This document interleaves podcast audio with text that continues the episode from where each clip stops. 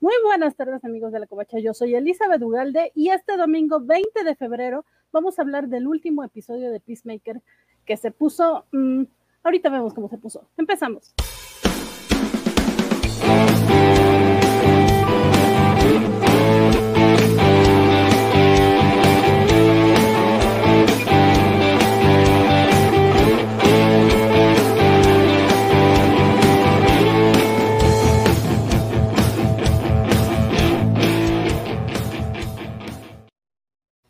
Los saludo de nueva cuenta, muchas gracias a los que ya están por acá viéndonos y, bueno, a los que nos dejaron saludos, Pistachón, que pregunta si Vale va a estar por acá, pues sí, acá vamos a tener a, Vale, también Mr. Max, que, nos dice que Vale tiene que estar porque es el gran final, efectivamente. Eh, y bueno, a los que no nos han dejado todavía saludos, pero andan por ahí, también los saludamos y ojalá que se animen a, a, comentar. Pero bueno, justamente ya anuncié que sí anda por acá, así que vamos a darle la bienvenida de una vez desde Durán York.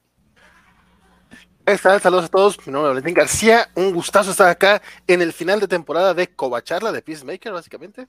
Y pues a ver, a ver qué les pareció, porque creo, a mí me gustó, yo adelanto.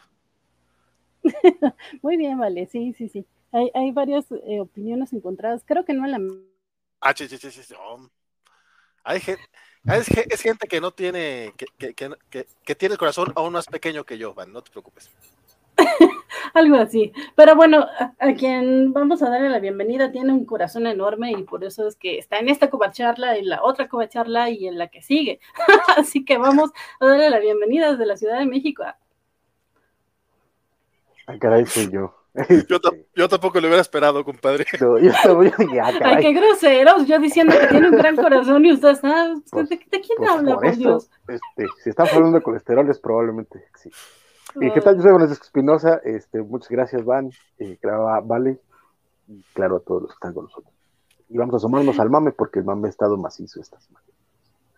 Sí, sí, y, y, bueno, de corazones grandes también podemos hablar de él y también desde la Ciudad de México le damos la bienvenida. Hola a todos, yo soy Guaco. Eh, también tengo gran corazón porque yo dije, lo que está diciendo Van ahorita podría aplicar a cualquiera de nosotros. ¿Quién creerá ella que tiene un gran corazón?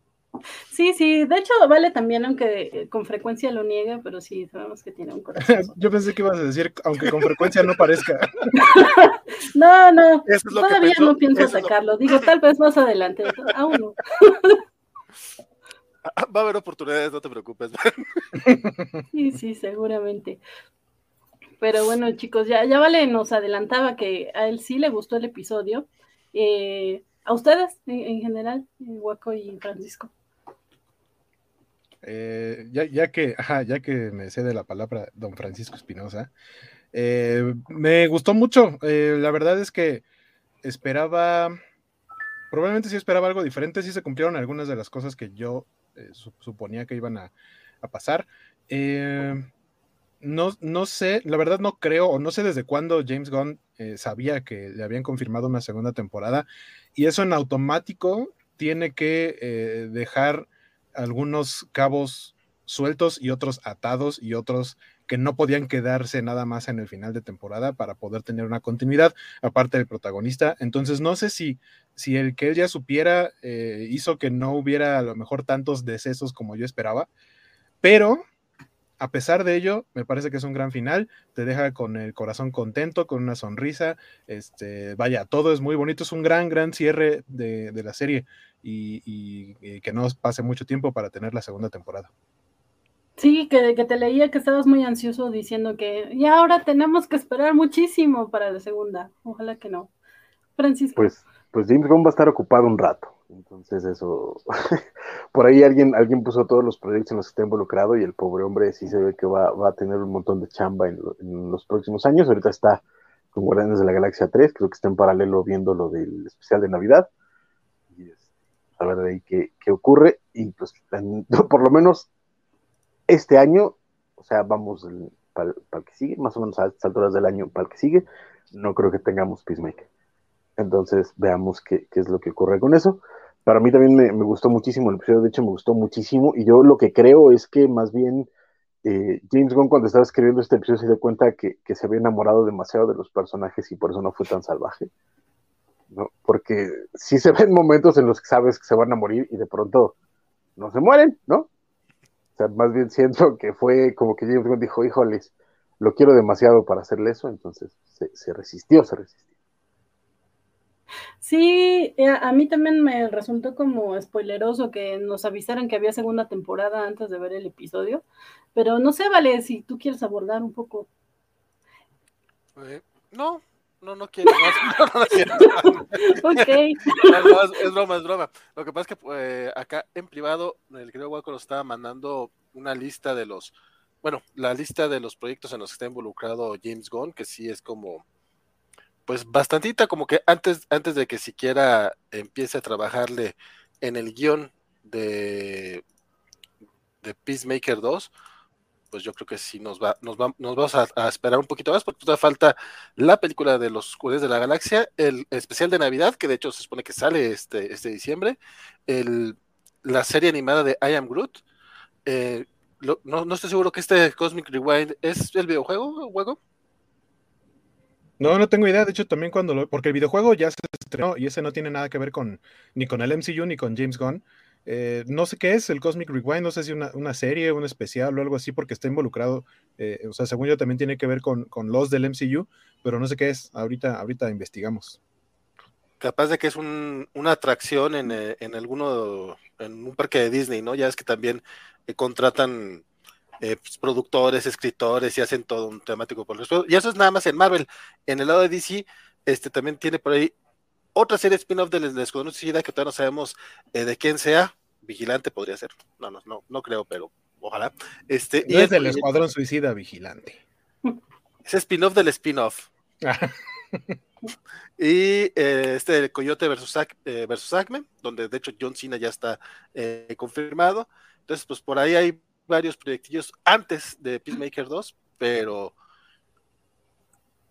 tarde lo que tarde, creo que estos ocho capítulos son bastante sólidos, nos entregaron una historia bastante buena.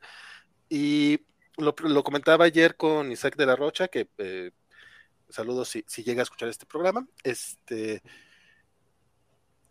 sin querer hacer la, pelea ni la comparación, porque creo que no, que no, que no viene el caso, pero si en algo sí le ganó esta serie a todas las que ha sacado hasta ahorita Marvel Studios para Disney Plus, es en que nos entregó un buen final, un final satisfactorio, que hasta ahorita creo que todas las otras terminan con, con eso un final y basta. O sea, no es, no, no es que no, no, es que nos quejemos tanto como con Hawkeye, pues, WandaVision tiene un buen final, a lo mejor, no sé qué, pero no, no, no, no, no, al menos yo no quedé tan contento como ahora con Peacemaker, que ahorita sí estoy así de que, no mames, qué buena está y ya. Y ahorita Francisco Espinosa está eh, negando eh, acusadoramente a Valentín. Como, no, no, no. Con, no sé, con, eh, ojitos, de decepción. Francisco ha defendido al universo Marvel en series cada que intentamos decir que, que Peacemaker como que lo anda superando. Así que antes de meterme yo, en yo, yo nada más sigo diciendo este WandaVision. ¿no? No, no, pero. Este, de nuevo, sí, contra Falcon de Winter Soldier y Loki, este, incluso Hawkeye, mira, vaya, y pues, what if, ¿no? Este, mira, vaya y pase, pero, pero WandaVision.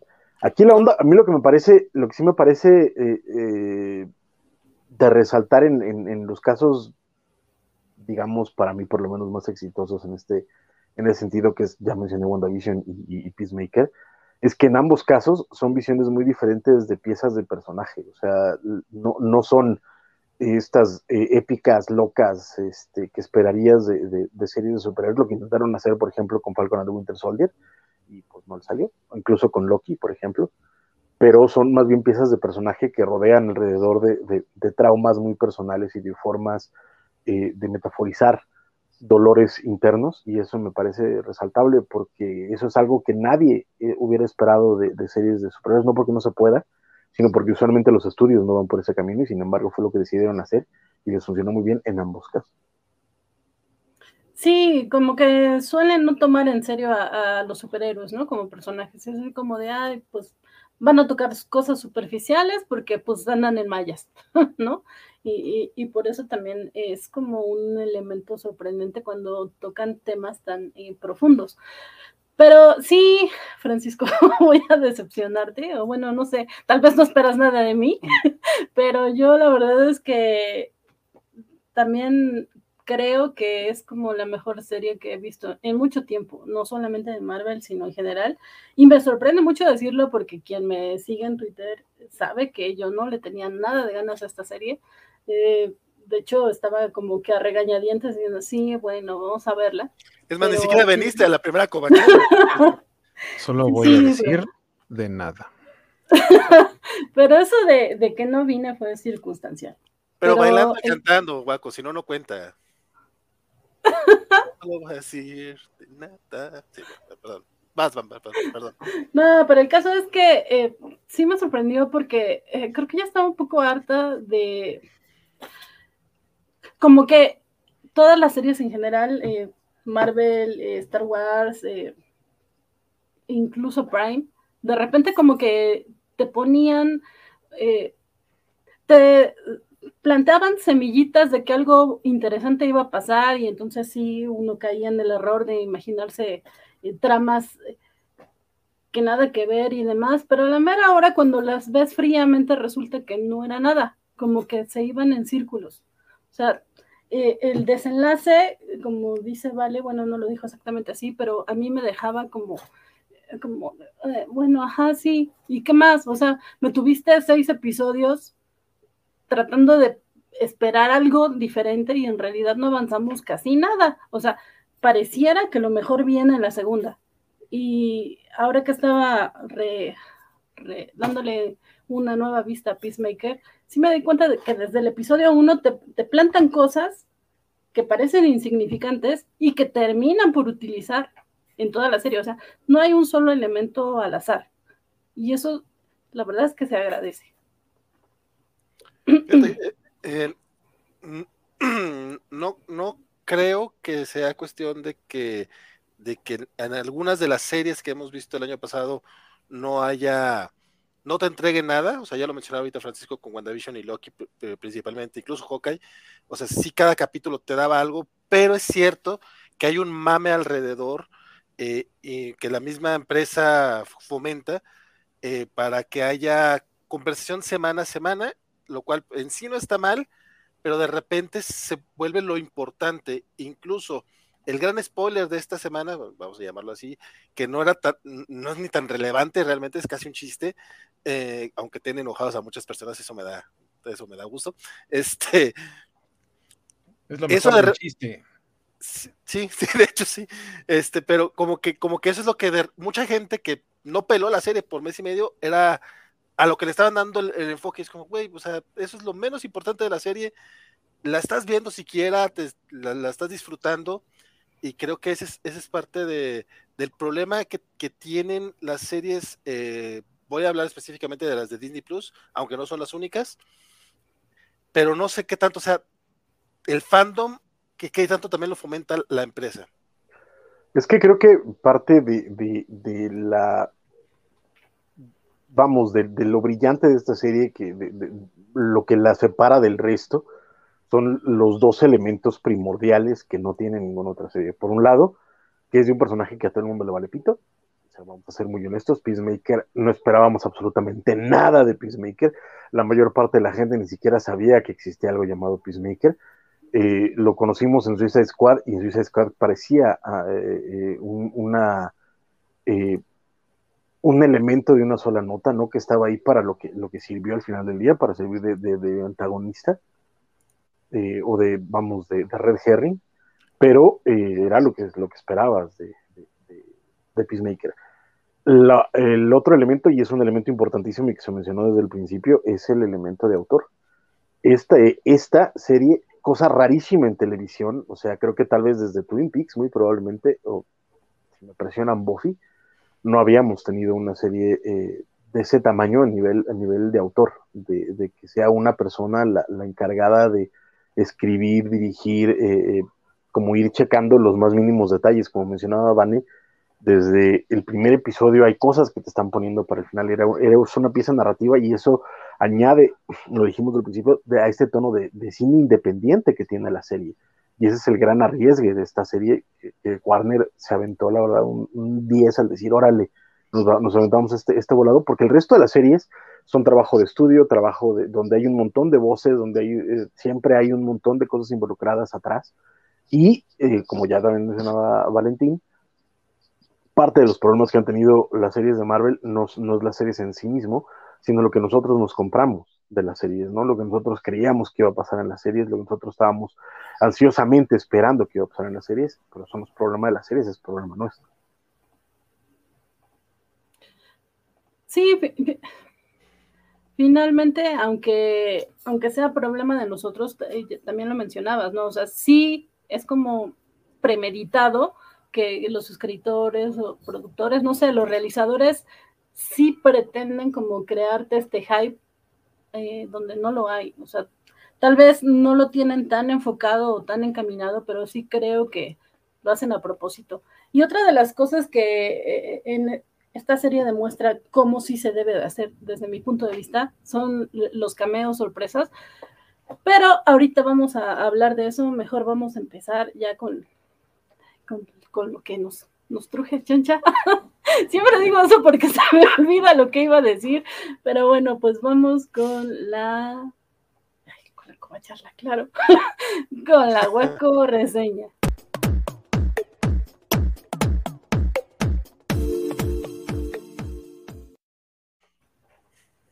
Porque se nos olvida qué pasó, hueco. Muy bien, justo es lo que voy a decir, amiguitos. Si usted es de aquellos que vio el episodio el día del estreno, como seguramente hicieron mis compañeros y no lo volvieron a ver y de todos pues, no se acuerdan de qué sucedió, o sea, se acuerdan que les gustó mucho, pero de pronto dicen, ah, sí, cierto, eso pasó. Pero bueno, esta es la guacorreseña para el episodio 8, último final de temporada de Peacemaker, en donde pues comenzamos con, para mí, una escena muy divertida, que es que eh, finalmente en el episodio anterior nos quedamos que van a, matar a la vaca, ¿no? esa es la misión de este episodio. Entonces vemos a, Peacemaker, a, a y a Vigilante en la parte de atrás de la van esta de mascotas que se robaron. Eh, en donde Adebayo está tratando de disculparse con Peacemaker y decirle así como de, oye, de todo corazón, no sé qué, y básicamente la interrumpen con sonidos de flatulencias. Tanto eh, Peacemaker como, como Vigilante dura justo, justo así. Algo así. Es una escena, es una escena muy chistosa. Por 10. De, de, pronto pareciera que, eh, que, que, va a durar poquito o que en algún momento se van a callar y cuando crees que se van a callar no se callan, sigue. O sea, el chiste era, era en algún momento hacer enojar a, a ¿no? Eh, que lo logran y es así como de, ok, este, si no, si, no me vas a perdonar, está bien, no me perdones, yo ya ofrecí mis disculpas, pero este, por favor deja de creer en las tonterías con las que creciste, es lo que le dice a, Peacemaker, eh, no tengas esa, esa, mentalidad de solamente eh, dejarte llevar por eso y que ese sea tu, tu lineamiento, ¿no? De, lo que debes hacer. Eh, posteriormente tenemos el intro, que sabemos que este, este, así como no se habla de Bruno, en Peacemaker no se esquipea el intro. Eh, vemos a, a De hablando, eh, llegan al lugar donde está la vaca, para tener ahí como su plan, para armar el plan. Están en, el bosque todavía entre los árboles. Adebayo habla con su mamá, o sea, Amanda Waller, para decirle, oye, esto está muy grande como para el equipito que armaste. Ya se nos peló uno que realmente, bueno, no, le dijo que era una butterfly, pero pues o sea, somos poquitos, nadie tiene poderes realmente, y esto es como un ejército de extraterrestres. Esto debería ser este, un trabajo para la Liga de la Justicia. Parecía ser un chiste más, pero no, no fue tan chiste realmente este, esta frasecilla. Eh, eh, Peacemaker es cuando empiezan, a acomodar los diferentes cascos, que son los cascos que le quedan a, Peacemaker, y empieza a explicar para qué sirve cada uno. Eh, en el momento en el que vemos que hay uno que es un prototipo que nunca se ha usado y que es peligroso y que se llama torpedo humano, sabíamos perfectamente que iba a haber una escena en donde alguien iba a ser un torpedo humano. Mis dos, mis dos candidatos eran Vigilante y Adebayo, entonces este, gané, bueno, gané conmigo mismo. Este, y qué más. Ah, viene un, un chiste curiosón de, de, Green Arrow, que por ahí me paseaban unas imágenes, a ver si ahorita nos las puede poner. Este, porque, porque están. Eh, de pronto sale a la plática Green Arrow y, y Peacemaker, dice: No, ese tipo es de los que, de los bronies que va. A, como la playera de Vale, que trae una playera de Green Arrow. ese es Brony, va disfrazado de la parte de atrás de no sé cuál de los ponis y con un agujero del tamaño de no sé qué. y, y por ahí metieron en, pusieron esa, esa, esa, imagen que está poniendo ahorita Van, en donde hacen esa referencia. Y hay unas fotos de Stephen Amell, quien interpreta a Green Arrow en el, o interpretaba a Green Arrow en el, en el Arrowverse. Eh, y, y, básicamente lo etiquetaron y le dijeron, oye, ese, ¿ya viste que hicieron este chiste? No he visto Peacemaker, pero yo estoy en, enfocado en, en, ahorita en hacer, en hacer eh, para John Cena que sepa cómo se debe ver bien la lucha libre, porque Stephen Amell ahora le dio por entrarle a la lucha libre, al parecer. Pero debería ver la serie, yo creo que debería ver la serie. Eh, pero bueno, después del chiste de Arrow, eh, y están haciendo lo del plan de, de, los cascos, pues finalmente Adebayo dice, ¿por qué no llevamos el, eh, el, casco con el Sonic Boom, que es el que vimos desde los primeros episodios? De hecho, el primer casco que realmente activa, este, con el que mata a, a la primera chica Butterfly que vimos en la serie y dice, bueno, tenemos este, Adebayo le pregunta cuántas cargas tiene, eh, cuántas veces puede activarse por, por carga, ¿no? Este, no, pues unas tres o cuatro, ahora le va. Entonces dicen, vamos a mandar este casquito a, eh, a, donde está el granero, que es la entrada, a donde está la vaca, para eh, activarlo, le vamos a poner un walkie-talkie, lo activamos vía remota y pues así nos escabechamos a todo, o sea, no tenemos que meternos directamente. Todo suena muy chido, dicen, vamos a utilizar el casco que es para levitar, eh, y pues justo cuando están mencionando el plan, Adebayo dice, sí, claro, y decimos activar casco que flota, y el casco que flota se activa y se va volando porque nadie lo agarra. Este, así como globito de niño en 6 de enero, así se va el casco. Este, entonces tienen que cambiar de eh, idea y Peacemaker dice, oigan, tenemos un miembro del equipo que vuela, entonces, ¿por qué no amarramos este casco o que se lo lleve? Más bien, no amarramos, que se lleve Igly, este casco, que lo ponga en el granero y Hardcore le dice, ¿es en serio que crees que tu águila te entiende y que aparte te va a obedecer?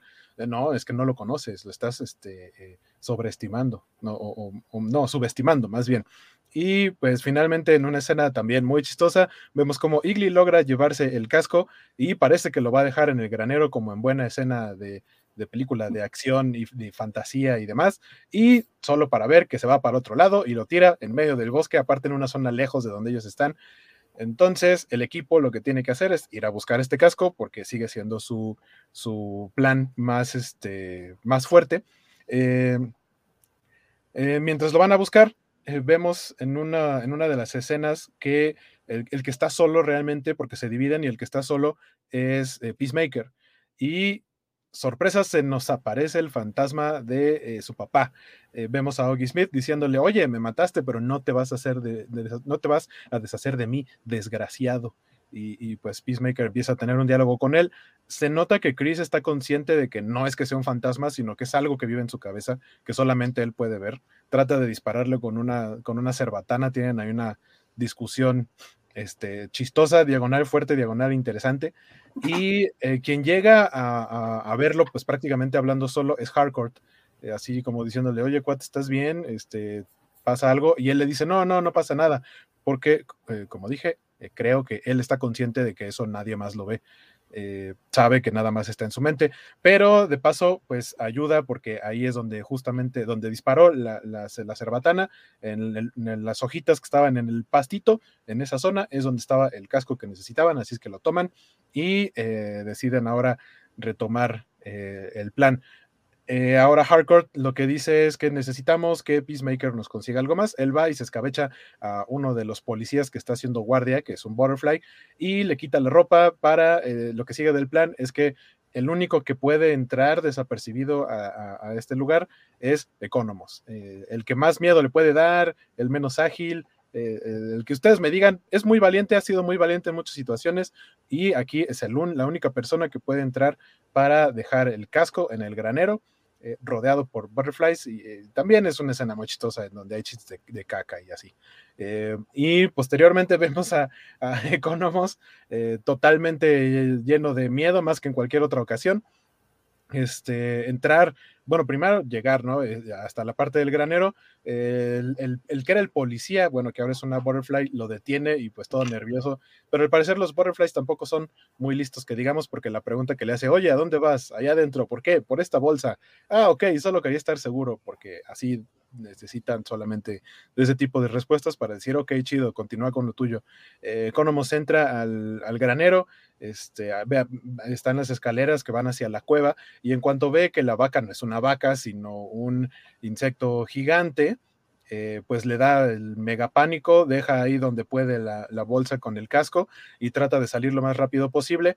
Eh, finalmente lo frenan cuando ya está tratando como de regresar y, le empieza a preguntar así, oye, ¿y el humano al que poseíste por qué tiene tan rara su barba? Y pues básicamente explica eh, por qué se tiña la barba y todo eso, que había sido un chiste, sobre todo lo había estado, le había estado haciendo bullying Chris Maker, Chris Maker, Chris o Peacemaker, este, respecto a, su barba.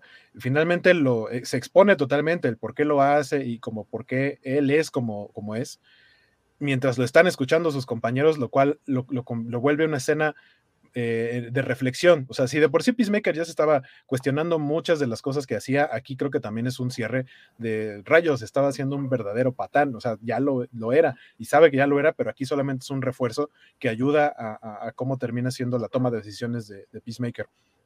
Eh, le dicen, ah, ok, este, va chido, lo dejan ir, pero eh, finalmente lo descubren antes de que antes de que pueda que pueda regresar con sus amigos y pues ah porque sale del granero sale uno de los de los butterflies diciendo oigan ese tipo dejó aquí una bolsa con algo adentro y pues ven que es el casco entonces se le van encima a Economos y eh, eh le dice a, a, a que active con el walkie talkie el Sonic Boom y se le cae el walkie-talkie a De entonces es una, un momento de tensión, porque yo la neta ahí creí que Economos ya, bye, así como de Walking Dead se le fueron todos encima, parecían tal cual zombies ahí, incluso ya lo tienen en el piso, cuando Adebayo logra eh, encontrar el walkie-talkie, activa el Sonic Boom, hay una explosión que eh, hace que se empiece a derrumbar eh, la, cueva donde está la vaca, y eso distrae a los butterflies. Entonces dejan en paz a Economos, se regresan a donde está la vaca y le da tiempo a Economos de regresar, de ir a donde están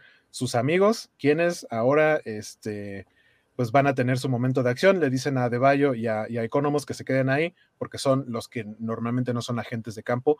Y tanto Hardcore como Peacemaker y Vigilante, a quienes vemos ahorita en pantalla, eh, pues tienen una, una, escena de acción, un montaje de acción bastante divertido, que si me lo preguntan, es como si viéramos eh, una versión de 16 para arriba. Bueno, de Deadpool no, pero Vigilante muy Deadpool eh, muy Black Widow y, Peacemaker muy Capitán América. Incluso lleva este escudo que ya habíamos visto desde las pláticas que tenía con su papá, en donde vimos que tenía este, los, demás cascos. Por ahí andaba el escudo que yo decía que tenía forma más como el, digamos, el escudo clásico, no el redondo del Capitán América.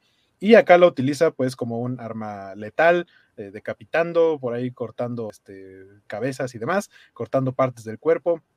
Vigilante lo mismo. Creo que es una gran escena de acción. Eh, y eh, finalmente logran llegar hasta el granero. Harcourt le dice a Peacemaker que él se vaya por, eh, por la vaca directamente, en lo que Vigilante y ella frenan a los demás Butterflies. Peacemaker se mete solamente para caer por un agujero en donde estaba la escalera y quedar atrapado en, el derrumbe, mientras Harcourt y Vigilante pues están ahí tratando de, de, acabar con los demás, pero ellos también, también terminan heridos eh, y pues prácticamente no caen en, caen en batalla, en el combate, y vemos eh, que, que, Adebayo pues está diciendo, no, ya cayó Hardcore y, ya los poquitos butterflies que quedan se les van a ir encima y los van a matar, entonces eh, habíamos visto que en la mayoría de los episodios se hace una mención de que Hardcore no está hecha para esto, y aquí es totalmente lo opuesto, en el que por su pura valentía y porque no maten a sus amigos, agarra unas pistolas y dice yo me escabecho a los que vienen e incluso tiene un gran momento en el que eh, ya una butterfly se está metiendo por la boca de Harcourt y, y Adebayo es quien la, toma, la saca y pues le dice no con mi amiga Peach. Eh, Economos quiere ayudar, pero se tropieza con la cerca, una cerca de ahí donde estaban ellos y pues se fractura, ¿no? Se rompe ahí la, la pata, tiene fractura expuesta, entonces ahora no puede ni caminar eh, Harcourt le, eh, Adebayo se quiere llevar a Harcourt porque está muy mal herida y ella le dice que no, que vaya a ayudar a Chris. Eh, y le dice, pero es que yo qué puedo hacer, a lo que vemos a Economos llegando arrastrándose como puede, y le dice, toma, ahí está el último casco, que bueno, no es el último casco que nos queda, pero qué bueno que no vimos cómo funcionaba el otro casco, que básicamente le daba ahí una este, cosa muy fea a todos los que no estuvieran usando el casco, en creo como kilómetro y medio a la redonda. Eh, entonces, el casco que lleva es el de torpedo humano, que sabíamos que iba a pasar en algún momento, a Bayo se lo pone, entra a, tratar de ayudar a Chris porque aparte trae esta, en sus celulares traen esta aplicación que les permite eh, escanear y localizar en dónde están por ubicación. Eh, vemos una, una, secuencia en la que alguien está quitando cosas para tratar de sacar a Peacemaker de los escombros. La interpretación es que es Adebayo, pero realmente era Goff. Eh, o, sea, la, la, que era la detective, eh, tiene un momento, saca a, Peacemaker de los escombros, tiene un momento de pelea con él hasta que le dice, oye, bájale, quiero platicar contigo. Este, Adebayo intenta usar el torpedo humano solo para quedar noqueada al fondo del pasillo de la cueva. Eh, Goff le dice a Peacemaker, bájale, quiero que, escuches lo que, lo que tengo que decir para que me digas, porque yo estoy segura de que cuando tú escuches mi plan, eh, igual que Judo Master, que ahora sabemos qué onda con Judo Master, eh, te vas a unir a nosotros. Judo Master no era un Butterfly, pero eh, sí, sí fue convencido por, por este plan que tenían estos Butterflies. Peacemaker le, dice, oye, pero ya Morn nos platicó cuál era tu plan y pues cómo crees que voy a, voy a entenderte y voy a estar de tu lado. Y básicamente lo que ella le dice es que llegaron de su planeta al planeta Tierra porque su planeta ya lo habían destruido prácticamente, era inhabitable. Eh, entonces, al llegar a la Tierra ven que tiene todo para que ellos puedan seguir viviendo ahí, excepto la comida, la cual pueden obtener eh, a través de la vaca. Entonces trajeron a la vaca a la tierra, pero lo que se fijaron es que la raza humana tiene eh, la, misma actitud y las mismas acciones que tenía su pueblo. Entonces todo va encaminado a que el planeta Tierra quede igual de inservible que el planeta de los butterflies. Eh, entonces decidieron, pues, quitarle libre albedrío a cierta cantidad de personas para empezar a tomar decisiones importantes infiltrados en puestos estratégicos de la raza humana para pues para que el planeta se salve y por su supervivencia, pero como decía, en automático eso es quitarle el derecho a decidir a, la raza humana. Y mientras tanto vamos, vamos viendo cómo todo lo que le va diciendo del plan a, Peacemaker le va haciendo como un espejo en cuanto a toda su ideología y todas sus acciones, y de cómo si él ahorita está viendo que lo que ella está diciendo está mal, es porque él antes estaba mal, pero ahora tiene la opción de cambiar eso y de cómo ha ido cambiando, sobre todo a lo largo de la serie. Entonces al final podría parecer que, Chris va a decir, sí, estoy de acuerdo, este, tomen decisiones por los humanos, pero finalmente cuando le pregunta, ¿y tú qué dices? Dice activar torpedo humano y vemos a Deballo que apenas estaba recuperando del primer mazapanazo que se acomodó y pues básicamente sale volando como una bala directo a la panza de la vaca. Eh, luego la vemos caer llena de tripas de, la vaca y Peacemaker aprovecha para matar al otro viejito Butterfly todo raro que decían que parece el Joker. Este, y le dispara también a Goff, pero eh, no en la cabeza. Entonces solamente vemos que se cae. Viene todo esto del derrumbe, se muere la vaca y finalmente ellos logran salir. Eh, se reúnen con los que están afuera y ven que Hardcore está muy mal. Peacemaker eh, la carga y, se la lleva de ahí cargando. Van en dirección hacia donde está la van. Y de pronto tenemos un cameo muy simpático eh, que, decía que, al principio del episodio Adebayo le decía a su mamá, oye, hubieras mandado a la Liga de la Justicia, pues en ese momento se presenta la Liga de la Justicia o lo que los ejecutivos permitieron de la Liga de la Justicia que hiciera un, una aparición, aunque sean siluetas. Primero sí pensé que iba a ser muy... Eh, los ejecutivos y el presupuesto. Eh, muy es, primero pensé que iba a ser este, puras siluetas, sin embargo, cuando, cuando vemos que Peacemaker les dice, ah, llegaron tarde, idiotas, y pasa junto a ellos, pasa de largo, eh, el, perfil de la silueta de, Aquaman si era muy el de Jason Momoa, porque si fueron stunts se notaba. En los demás, eh, eh, sobre todo en Superman y Wonder Woman, se notaba que eran stunts, pero de pronto viene la toma, ¿no? En donde se ve que sí es Jason Momoa diciendo así, ve, ve a tener sexo con otro pez, y él dice, ah, estoy harto de ese chisme. Y a lo que Flash, que resulta que si eso es Ramiller, le dice, pero no es un chisme, no es un rumor así de, ah, vete al cuerno, así de, la tuya, básicamente le dice a Barry. Y eh, pues terminan logrando llegar a un hospital en donde todos, eh, prácticamente todos necesitan pasar por el hospital, excepto a Deballo, porque por alguna razón todo, este, todo el tiempo ella sí se mantuvo pues, nada más con unos escombros y unos cuantos choques, pero no requirió nada serio. Pero, pero Economos, pues su patita, su patita del Mamator, este, Eh, vemos a Harcourt, que era la que llegó en peor estado, ella sí requirió cirugía y todo. Eh, y Vigilante en algún momento se desmaya porque él dice, nah, nomás necesito una siestecita, yo estoy bien, y se desmaya y pues también lo tienen que internar. Y, Peacemaker se queda ahí a, esperar principalmente a ver qué pasa con, con Harcourt. Y, es, y después viene un momento muy, eh, muy bonito en el que finalmente entiende Peacemaker eh, y acepta las disculpas de Adebayo, como que se perdonan, se disculpan, le dice, ok, todo chido, somos amigos. Y no solo eso, sino que le dice, oye, no le digas a Vigilante, pero después de Igli, tú eres mi mejor amiga. Y ay, qué momento tan bonito, la verdad, estuvo muy chido eso. Eh, y a, De Valle se va y le dice, ¿a dónde vas? A hacer lo correcto. Y lo correcto es, eh, como yo había sugerido, fue hablar ante los noticieros y decir al público, pues básicamente todas las cochinadas que hacía su mamá a través de, eh, de Argus y del proyecto Task Force X. No, no ese tipo de cochinadas, don Vale. Este, y de cómo a los criminales los tenían así de o, nos ayudas o te mueres. Y, pues todo eso sale a la luz sale, eh, como, como también lo esperaba, nada más diciendo un what the fuck, eh, Amanda Waller. Este, y pues básicamente ahí, ahí queda lo del plan, ya todo el mundo sabe, entonces ahora ya la gente sabe que Peacemaker y su equipo realmente fueron los buenos, Vigilante tampoco, ya, ya se explica que no existió nunca ningún diario, sino que se los habían este, sembrado, si se lo habían sembrado a, Peacemaker y eh, pues ya, ¿no? Una rolita contenta, pasó el tiempo, este, Vigilante se escapa del hospital, aventándose por la ventana. Eh, Hardcore ya logra despertar y le dice eh, a Peacemaker, oye, este, por ahí me dijeron que pasaste varios días allá afuera y pues sí, este, Peacemaker está muy al pendiente de ella y, dicen que esta es la escena en la que, en la que tanto Chris, eh, bueno, John Cena más bien y, Jennifer Holland, los, los actores, pues, se pusieron a, a llorar. Dicen, desgraciadamente en ese momento no estaba la cámara, eh, o sea, no estaba la cámara en ellos, entonces creo que no hay una toma como tal, pero que fue un momento muy emotivo para los actores. Solo vemos que se agarran de la manita y y después vemos como todos eh, regresan como a sus actividades, ¿no? Vemos a Deballo que regresa con su esposa, eh, se dan un beso, era como una reunión muy esperada de parte de las dos. Peacemaker ya con Vigilante, pues explotando carros porque eso es lo que les gusta hacer. Este, Economos regresa a Bell Reef pero no sin eh, llevarse su fotito enmarcada de los chicos de la calle 11. Este, y. Ah, Hardcore está teniendo terapia porque, pues, entre los balazos que le dieron, sí hubo ahí una bronca de, que no podía caminar, entonces está en su terapia y pues, yo creo que veremos a todos regresar, no solo para la segunda temporada, sino tal vez para otros proyectos.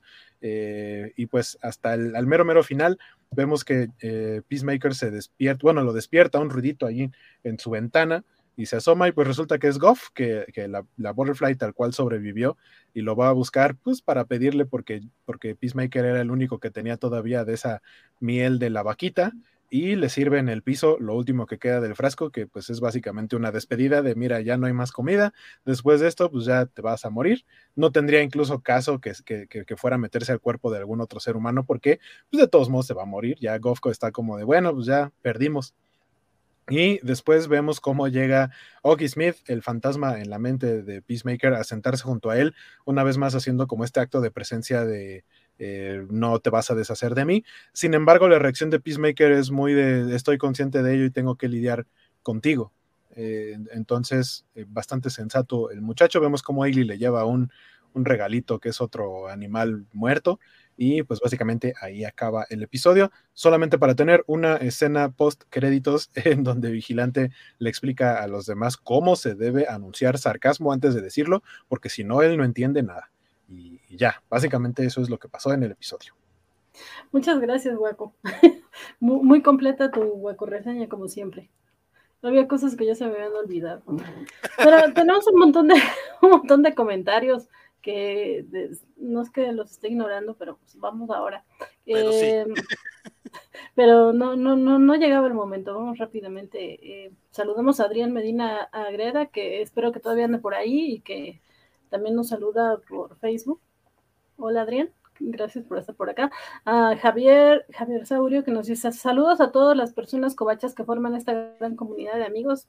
Saludos Javier, gracias por andar por acá. También a Arthur, que, anda desde Twitch.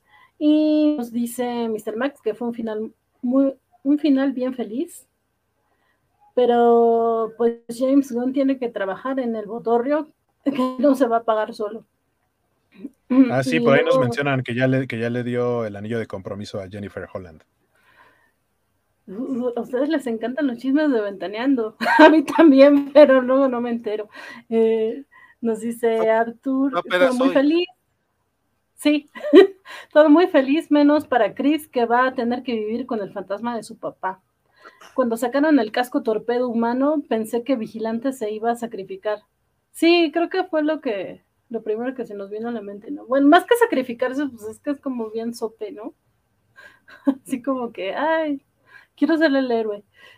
Eh, y muy aventado, como cuando literalmente se le va encima a, al White Dragon, cuando ya tienen el suelo a, Peacemaker, y, Peacemaker y él se le avienta con su cuchillo así como de, ah, jaja, tienes aquí cosas en tu traje, sí.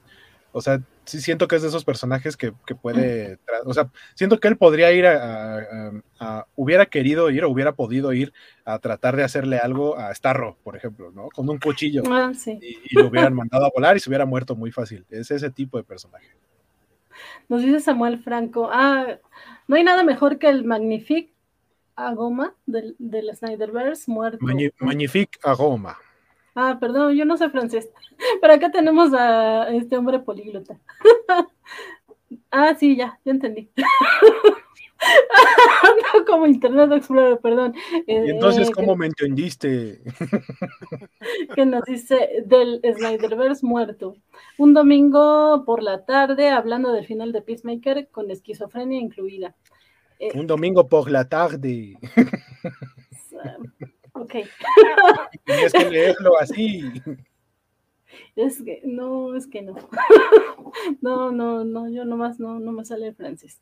Nos dice mis Hueco salvando las covacharlas, porque Hueco fue el que propuso esta de Peacemaker. ¿De veras, Mr. Max, las otras no te gustaron? Shame. También saludamos a Mario Antonio 80 que nos dice, yo le pondría el nivel de Watchmen de Linlo. Sí, la de HBO. Ya me fui. Ya regresaste. Ya regresé. Y por ahí nos dicen también, pobre, pobre Judo Master con los chetos. Sí, me faltó mencionar esa escena, que Judo Master llegó muy tarde y nada más vio muertos a todos sus amiguitos Butterflies. Este, y llora comiendo chetos. Sí, que yo les decía, bueno, soy totalmente el target de esta serie, porque yo veía Ayuda Master y se me antojaban bien cañón sus chetos y luego hoy en la mañana nos mandaron una imagen de, en, uno de los chetos de la covacha con unos chetos de, de Judo Master y yo, sí los quiero, ya se están tardando. Pero bueno, así, así de influenciable soy. Eh, saludamos a Romanuel Salar Luevano que nos dice, hola, acabo de llegar, ya hablaron de que la barba de Economos tiene más historia y profundidad que todo el Snyderverse.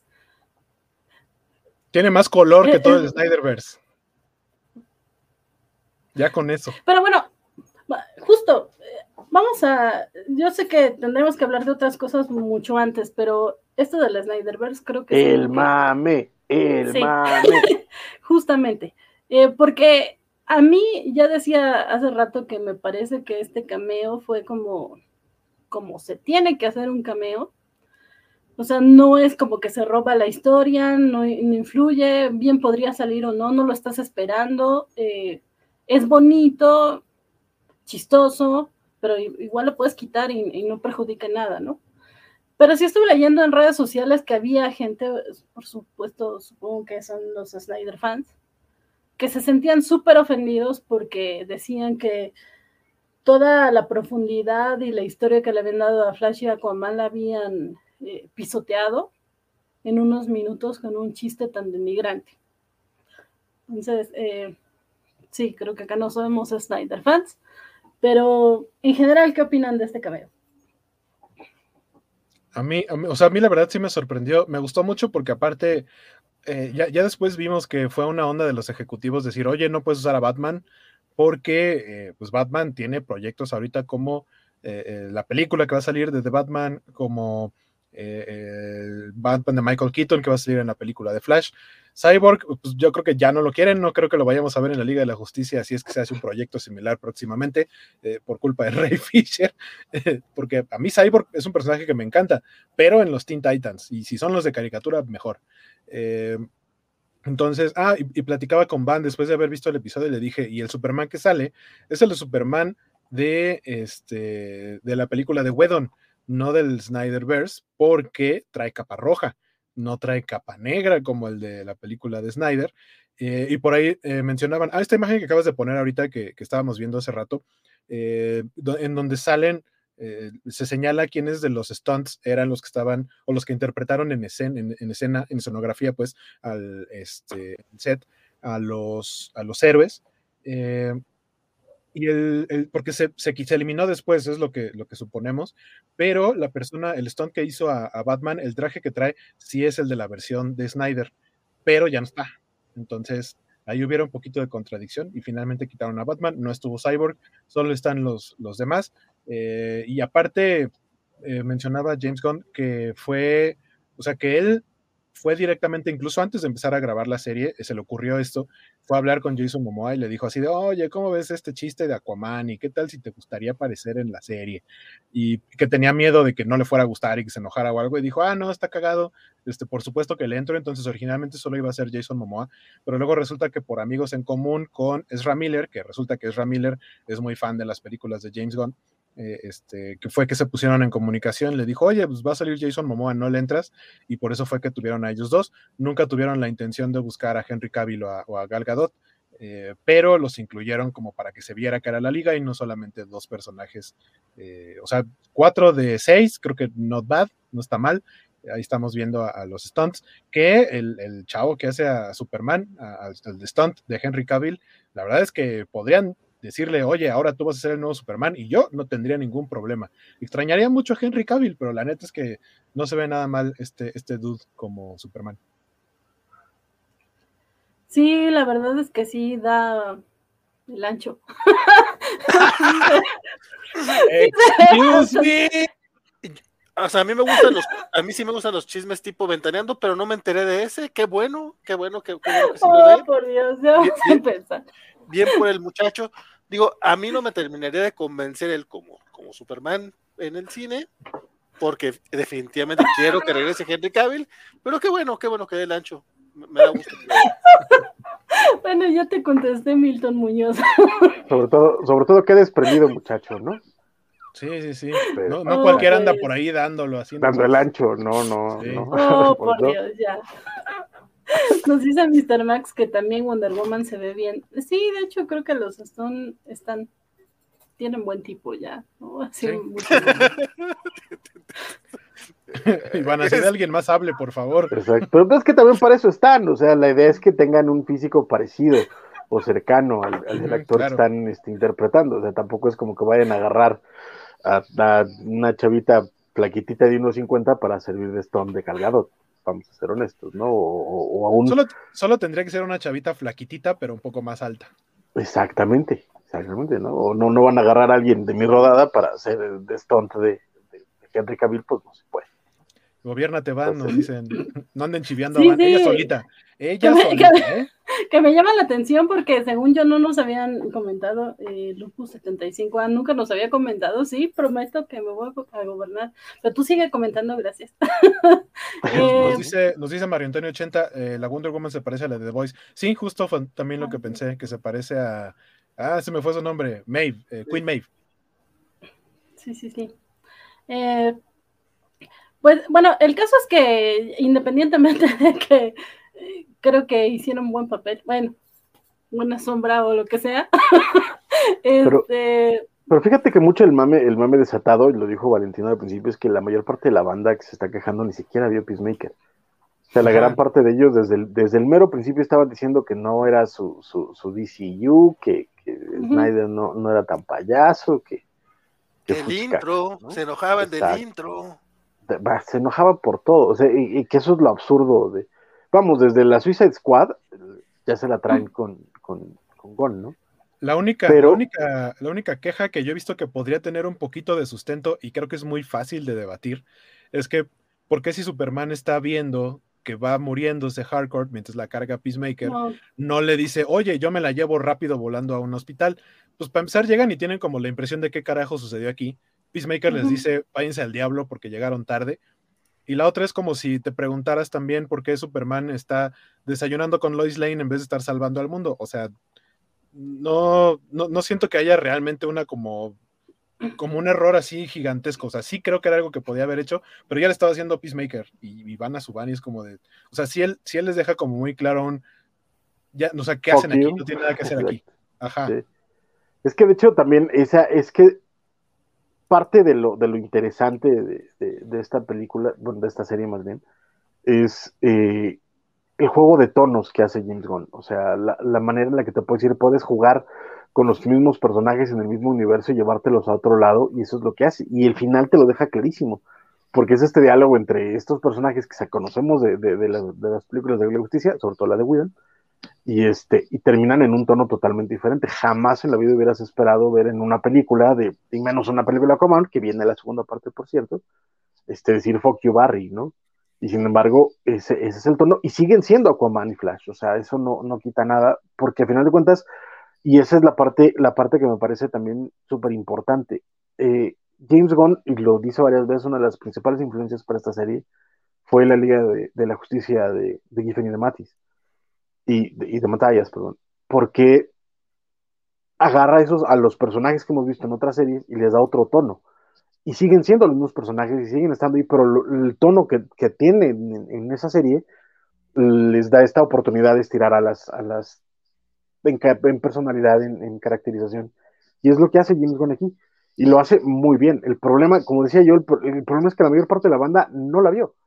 Hay, hay, un, hay un cuate, me pasaron por ahí una, una conversación que escribió un post ahí larguísimo diciendo que ahora ya se burlan de, de todos los hombres blancos heterosexuales y que ya no pueden ser nada y que ya volvieron burla a todos y por eso también la Liga de la Justicia se burlan al final porque el perdedor es el que les termina dando la elección tres, cuatro comentarios después. Dice, yo nada más vi el principio del primer episodio y la, y la escenita que pusieron en, YouTube y, de ahí saco mi opinión. Y tú, güey, entonces, ¿de qué diablos estás hablando? Y eso es algo generalizado. O sea, la mayor parte de la banda ni siquiera, ni siquiera habló porque, de nuevo, Peacemaker nadie da un pito por él. Nadie esperaba mucho esta serie. Y como ya lo vimos en esta, en esta, en este mismo, en esta misma streaming cada semana, Van y nos ha dicho varias veces que ya no esperaba absolutamente nada, que ni quería verlo y de pronto ahora es la mejor serie de televisión. Ahora tiene pósters de John Cena en su cuarto. Exacto, en, calzones. En exacto, John Cena en trusa. Exacto, y, le dan el ancho a Superman y toda una cosa muy rara con esta serie, pero, pero es lo que, lo que termina pasando, porque incluso, de nuevo, y no solo Vanes, sino también eh, Mim y mucha otra banda estaba igual, o sea, de, pues vamos a ver qué, qué pasaba con esto y de pronto fue esta esta sorpresa para todos, porque está muy bien hecha. Yo, tengo una pregunta para Van. ¿Te parece ya, habiendo terminado la serie, que John Cena dio el ancho?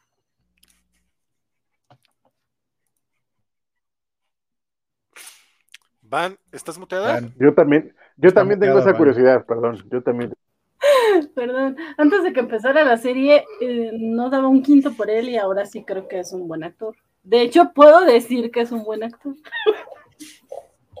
Pero eh, por acá nos dice, eh, ay, ¿qué nos dice? Nos pregunta Milton Muñoz y es por lo que a mí me emocionó este cameo. Digo, creo que sí era como bastante importante que apareciera la Liga de la Justicia si estás en el mismo universo, si estás compartiendo universo, porque se supone que es el equipo superpoderoso que cuida al planeta y esta era una amenaza mundial y de repente como que ¿por qué no están ellos? Creo que sí era importante que aparecieran, aunque sea de este modo. Y para mí era importante ver el tipo de Superman que metían, porque ya sabemos que actualmente eh, Warner le está dando todo el foco al de la serie, porque quiero creer que siguen en negociaciones con Cavill, pero pues no se sabe nada, ¿no? Él ha dicho que sigue la capa en el, en el closet y pues él está abierto a las propuestas, pero pues más allá de eso no, no ha habido un comunicado oficial. Entonces nos, pregunta Milton Muñoz, pero entonces Warner Bros. aún tiene intenciones de seguir con Superman. yo por eso decía al final del episodio, espero que sí, esto me da esperanza, Digo, podrían haberlo eh, ignorado o haberlo quitado, así como no pusieron a Superman o a Cyborg. Y sin embargo, pues ahí está, y es claro que hace alusión al Superman de Cavill, o sea, no, no es él, pero sí, sí, es, es, la silueta, ¿no? Así que, no sé, yo espero que sí, cruzo los dedos. No sé, ustedes chicos, ¿qué les emocionó? Pues de hecho también me imagino que sí va a tener por lo menos un plan de que de no terminar por darle crán a Superman. A mí también me emocionó, me emocionó la idea de, de verlo, porque por ahí vi gente la, primera persona que me spoiló este, este, este imagen decía que era super chica. Ah, entonces ahora tenemos a super chica y andaban súper enojados porque era super chica y no Superman. Y yo, pues yo ni siquiera alcanzaba a ver, nomás veía una, nomás veía la pura, la pura capa. Este, pero me emociona, emociona la idea que sí sea Superman. Eh, y lo que mencionaban respecto a los personajes, eh, yo, yo sí adoré la frase, o sea, realmente nunca esperé un fuck you Barry, eh, ni siquiera porque fuera una serie de, de, James Gunn, y qué buena onda. Oye, estoy viendo por acá un, un mensaje, disculpa, te lo voy a, quitar tantito para ponerlo, porque eh, Punk Karma Geek dice que tampoco hay que comparar el trabajo de, Matías con Gunn, pero terminó muy bien la serie, por algo que dijo Francisco hace un rato. Este, no, yo sí podría compararlo sin ningún problema, justamente por la comparación que hizo Francisco. Está hablando de, de que es la idea de utilizar personajes con un tono distinto al que estamos acostumbrados a verlos, pero sin, eh, sin traicionar la esencia de los personajes. Y ahí está tal cual. Y, justo no solo eso, eh, James Gunn ha dicho muchas veces que esta, esta serie es una de las influencias que tiene para, para la serie. Y ahora sí, lo que vas a decir, perdóname por Sí, no, justo esta semana salió por ahí un articulillo de opinión diciendo que deberían darle la Liga de la Justicia Internacional a James Gunn. Y, y de Matías salió a decir, oye, sí, o sea, dénsela. O sea, ya estuvo. Y, James Gunn básicamente dijo, pues gracias, gracias pues, eh, señor, maestro, algo así. O sea, se nota que James Gunn le tiene respeto a de Matías porque Gunn es de estos ñoños que están trabajando en, cosas que se nota que le gustan. Y nuevamente, el hecho de haber agarrado personajes tan oscuros como White Dragon, o incluso el, hecho de, que, de que Amanda Waller tenga, tenga hijos o hijas, digo, no es la misma hija que tiene en, los cómics, es decir, Adebayo es personaje eh, nuevo, por así decirlo, pero pues no es algo que no se haya visto en los cómics. Entonces se, nota que este cuate sabe lo que hace y sí, definitivamente, de que tiene inspiración en, lo tiene. Y de nuevo, la, la, que es, un, es un gran halago viniendo de, yo, yo lo leí este, hasta de usted, porque como es inglés no existen esas entonaciones. Sí, no, pero así como de, ajá, de, es un gran halago viniendo de usted. O sea, básicamente hay, hay ese reconocimiento de que está esa influencia, ¿no? Y todavía más porque parte de, lo interesante de la Justice League International es que a pesar de tener un tono cómico, tenía historias bastante profundas. Recordemos que la primera saga de, bueno, los primeros números de, la Liga de Justicia Internacional después de que tratan de tomar la ONU, un grupo terrorista, son unos superhéroes de otro universo que se, destruyó por un ataque nuclear y que llegaron a la Tierra para tratar de destruir los misiles nucleares de la Tierra. Básicamente es lo mismo que están haciendo los, los Butterflies, más que no son los, los personajes superheroicos que eran en el cómic. Pero de nuevo, es parte, es parte de, de, lo mismo y tienen muchas, mucha influencia y se nota además. Sí, sí.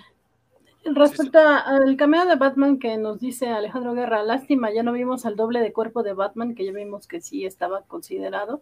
Supongo que fue por algo tipo Batman tendría que llegar en su carro y salía más caro. Eh, Guaco tiene como una teoría al respecto. Ah, no?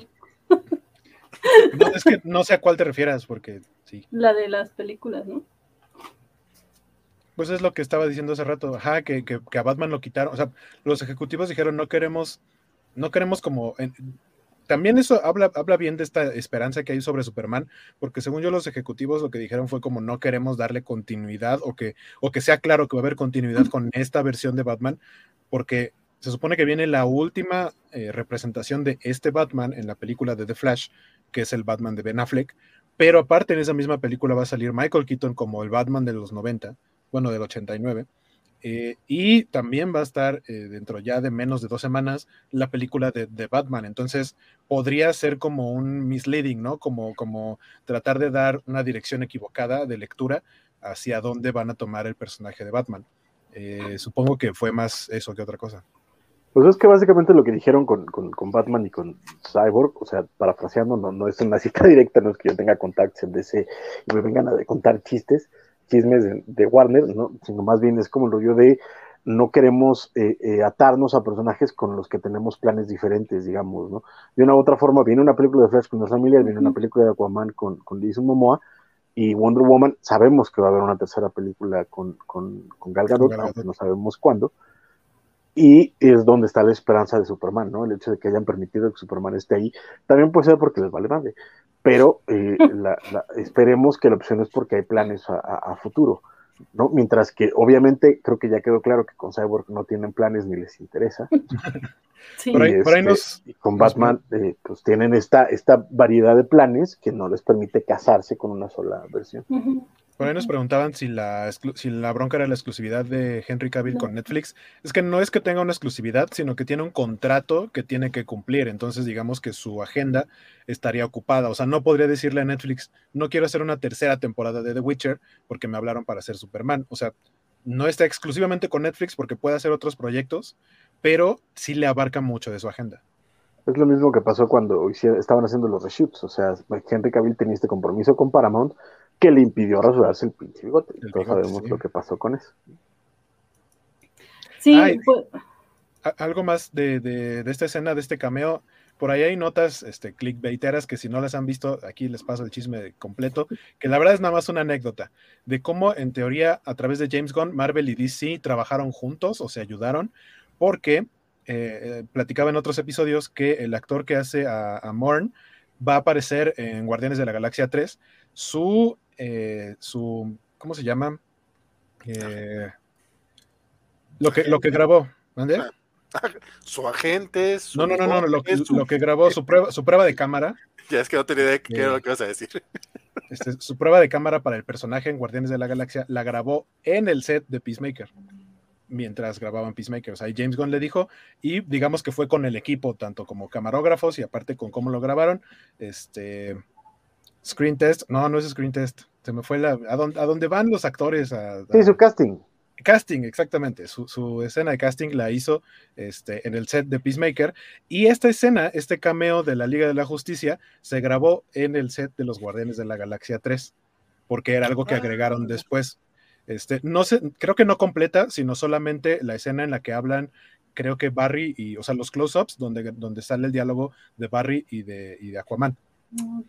Yo solo quiero decir que ya le arruinaste la, presentación de, del Superman ancho a, Creo que lo tenía en pantalla porque algo iba a decir. No, no, no, nada más es que para que se viera. Nada más quería ponerla, ajá. Aplicó, aplicó, un Mark Simpson de buena una y ya. Sí, sí. Aunque claro, yo extrañaría a Kabil. Qué bueno que no me escucha. me hubiera desheredado de, esta serie ha dicho muchas barbaridades. Estoy diciendo, ¿qué pasó, Vane? ¿Qué pasó?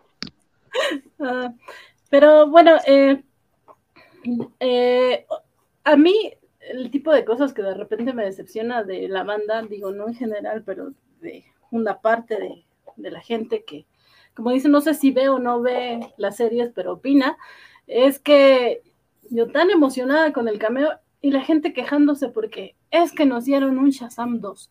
o sea, no. Como si fuera algo malo. Sí, sí, fue así de. Es que Warner, te burlas de mí, ya no voy a volver a caer en tus juegos y por eso vas a quebrar. No nos, ¿qué te cuesta traernos a Cabil? Y yo.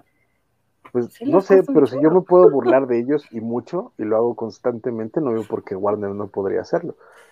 Es que la neta son, son material de burla constante. O sea, esa, esa, esa visión que tienen de es que DC tiene que ser, cuando DC ha sido tantas cosas, el mismo Batman ha sido tantas cosas, ha habido muchas encarnaciones de cada uno de los superhéroes y cada una de ellas es tan, eh, válida como cualquier otra.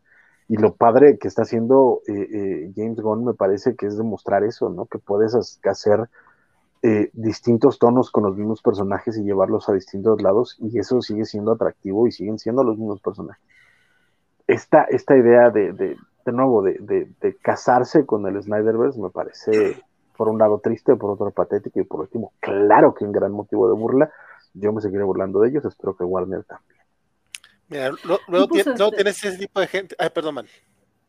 No, no, sigue, sigue, vale. No, no, es que luego, digo que luego tienes ese tipo de gente que se queja mm. por el cambio, por, por cómo dicen que, que, James Gunn es este, es esta persona que, que eh, indecisa y que porque primero nos presentan a un villano en toda la extensión de la palabra, que era Peacemaker, sanguinario y tomando las decisiones difíciles, y que mira, de repente ahora resulta que es este chillón de acá. Sí. Que creen que es un personaje distinto. Güey, no le estás poniendo sí. atención, no. o no lo estás viendo. No solo eso, es, eh, básicamente no conoces personas, carnal, o sea, vives eh, aislado de, de la gente el grueso de las personas es gente llena de contradicciones y de visiones diferentes y cambia uno con el tiempo. Mira Exacto. tú qué suave. O sea, afortunadamente la gente no es estática, no están escritos en piedra y pueden madurar, cambiar, ver las cosas diferentes de acuerdo a lo que les está pasando. Y eso exactamente fue lo que pasó con Chris. De nuevo, no es que sea un personaje hiperrealista, porque no lo es ni pretende serlo, pero en la representación de un personaje tridimensional funciona. El problema es ese, ¿no? Que estos cuates quieren ver este, caricaturas o, gente de un, de un, solo tono en la pantalla y cuando se les da un poquito de complejidad se, se, se ¿no? no pueden leerla. Sí, como dicen Milton, Muñoz, Milton Muñoz y Alberto Palomo, que hay gente que ni siquiera la ve porque no tiene el servicio de streaming y opina, o que se quejan porque fueran puros chistes groseros. Eh, pero sí. No, no, no. A ver, di, di, ¿qué dijo Milton? ¿Son chistes de qué? no vale. Se entiende muy bien. No, no, no. Ahí cita directa, está censurando a nuestros. Oh, perdón, Alberto Palomo. Sí. No, yo tengo un amigo no... que se queja en la serie y no tiene HBO Max, ni siquiera la ve. Eh, ¿qué? La ve Cuevanoso, pero está como cuchillo de palo. Y nos dice eh, Milton Muñoz, yo vi gente enojada porque Peacemaker según solo fue un, una serie con chistes de caca, pene y pedos. ¿Ya? Bravo, man, bravo. ¿Qué, ven, qué, ven, qué? la gente cambia, la gente puede cambiar. Ven, lo, ac lo, acaban de ver en vivo, la gente está llena de contradicciones. Que, hay que decirlo, la serie sí es una serie de chistes, cacas, y pedos, pero también es profunda, es muy divertida. Qué buena, qué, qué buena serie. Sí, que bueno, eh, nos decía por acá Alberto Palomo uh, que le atinó a eh, los butterflies no eran malos, ya el gobierno gringo lo, lo era pues así buenos no eran. Fíjate que eh, ese, ese, ese momentito en, en, el que habla Goff con, con, con Chris, híjole, yo, yo, pensé que sí me lo iba a convencer. Uh -huh. O sea, porque dices, ok, o sea, tienes tu sentido, o sea, tienes cierto sentido, pero de entrada la, la, la, la serie es tienden mucho al tema de la, de la, libertad de expresión y esas cosas. Ya sabes, a la gente le gusta que, que, que, hablar de la democracia cuando sabemos que eso no funciona, pero luego hablamos de, de mis intentos de, de, ser dictador. Este, no sé, como que dices, bueno, pues así sí tienen un punto la, las Butterfly, suponiendo que estuvieran diciendo la verdad, por cierto, porque eso tampoco es. Pero, pero qué bueno que al final porque fue sorprendente. A mí sí me sorprendió el, ese giro al final. No pensé que fueran a volver a utilizar el Human Torpedo para, para acabar con, con, la vaca. Y fue, fue, eso se me hizo tan divertido y a la vez tan bueno. Y ya. Sí, que, que por ahí nos preguntaban que cuáles eran eh, nuestros momentos favoritos de la serie, nuestros momentos cómicos favoritos de la serie. De toda la serie. Pues, yo te podría decir mejor el, del, el de este capítulo en particular, porque para acordarme ahorita de toda la serie, se ve complicado, pero me, dio mucha, mucha, mucha risa. El chiste del principio, no, no, cuando, están, no, no cuando están haciendo los sonidos de pedos, que, que sí se me hizo medio gracioso sino que el güey de vigilante está, tiene, tiene estos problemas de, de entender la realidad que él en su mundo él está cotorreando con sus compas, él está, ah, ya, ya están poniendo serios y están enojando cuando lo único que estábamos haciendo era hacer chistes de pedos.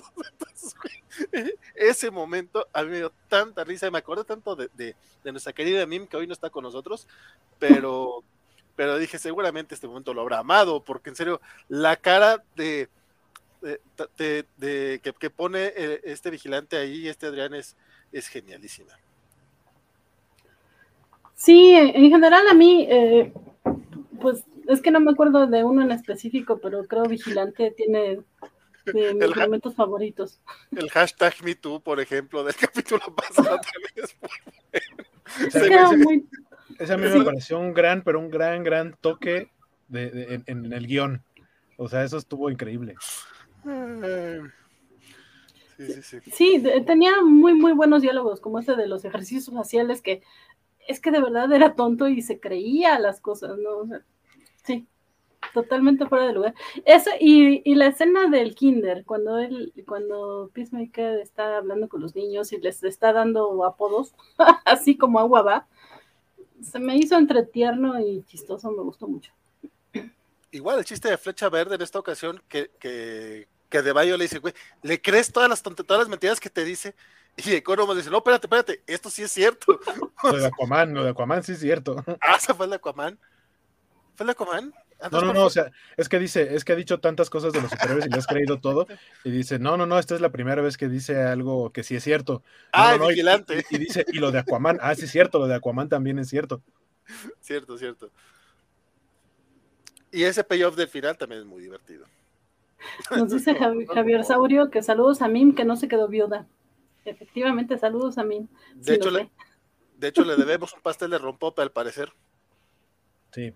Yo, ya no supe si era si se moría o si no, pero si tú dices que era así, eh, Básicamente dijo que bajo cualquier circunstancia estaba, dice que si, si, no se moría era para celebrar y si se moría era para consolar, básicamente. Pero fíjate que ah, ya se me fue lo que sí ya. que le debemos rompope a Mim y ya. Saludos, Mim. Ah, no, ya me acordé que les iba a decir. Pero sí estamos todos de acuerdo que sí hubo un, momento de cambio, porque incluso recordemos que Economos se, tiene una fractura abierta en la, en, la, en la pierna y al final hasta puede caminar casi solito. Y el, solo, eh, se va apoyando en, en la de Bayo. Exacto, o sea, no, no, no, no pasa mucho. Siento que de nuevo sí hubo como una, una, un momento en el que en el guion estaban todos muertos y el mismo James Gunn dijo, es que no quiero que se muera nadie, y cambió, y cambió las cosas, ¿no? Yo, yo sí siento mucho ese, eh, sobre todo con Hardcore y, y Economos, no sé qué tanto con, en el caso de Vigilante. Adebayo era claro que no se moría. Pero, pero Economos y, Hardcore, sí siento que hubo, es que no quiero que se mueran, chao. ¿Sabes? Sí, sí, también me da un poquito esa sensación, como cuando ya le dijeron que sí había una segunda temporada es que yo, yo no sé qué tanto fue eso, sino más de que fue un rollo personal de que lo estás escribiendo y fue de, es que no quiero que se mueran. Porque si, lo que sí nos habían dicho es que el capítulo 8 todavía no estaba completamente, o sea, ya estaba en edición, pero todavía está, todavía era posible agregar o quitar escenas hace un mes.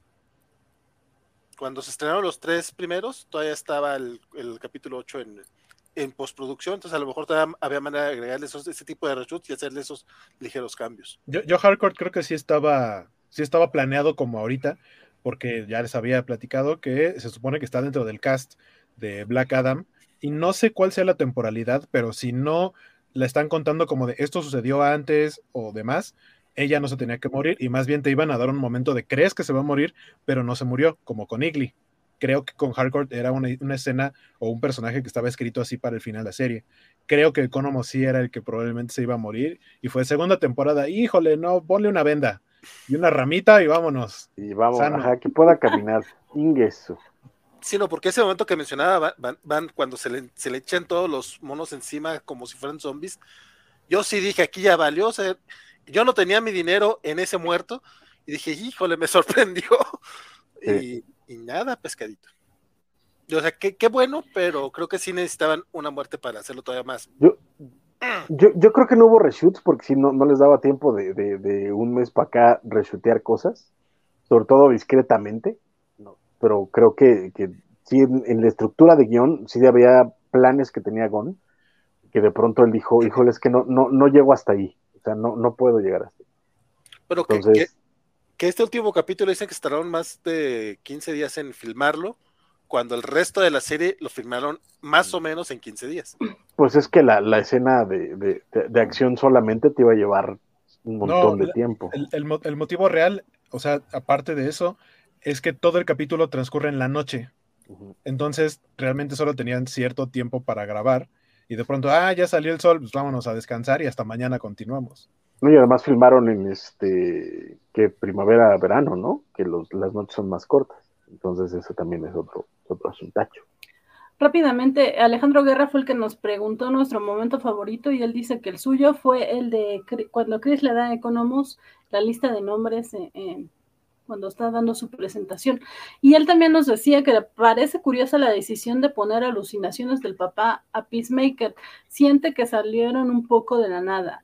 Ignoró, ignora si sea algo para la segunda temporada porque nunca vimos algo cercano a eso en los siete episodios. Pues que en los siete episodios anteriores no lo había matado, compadre. es lo que estaba pensando.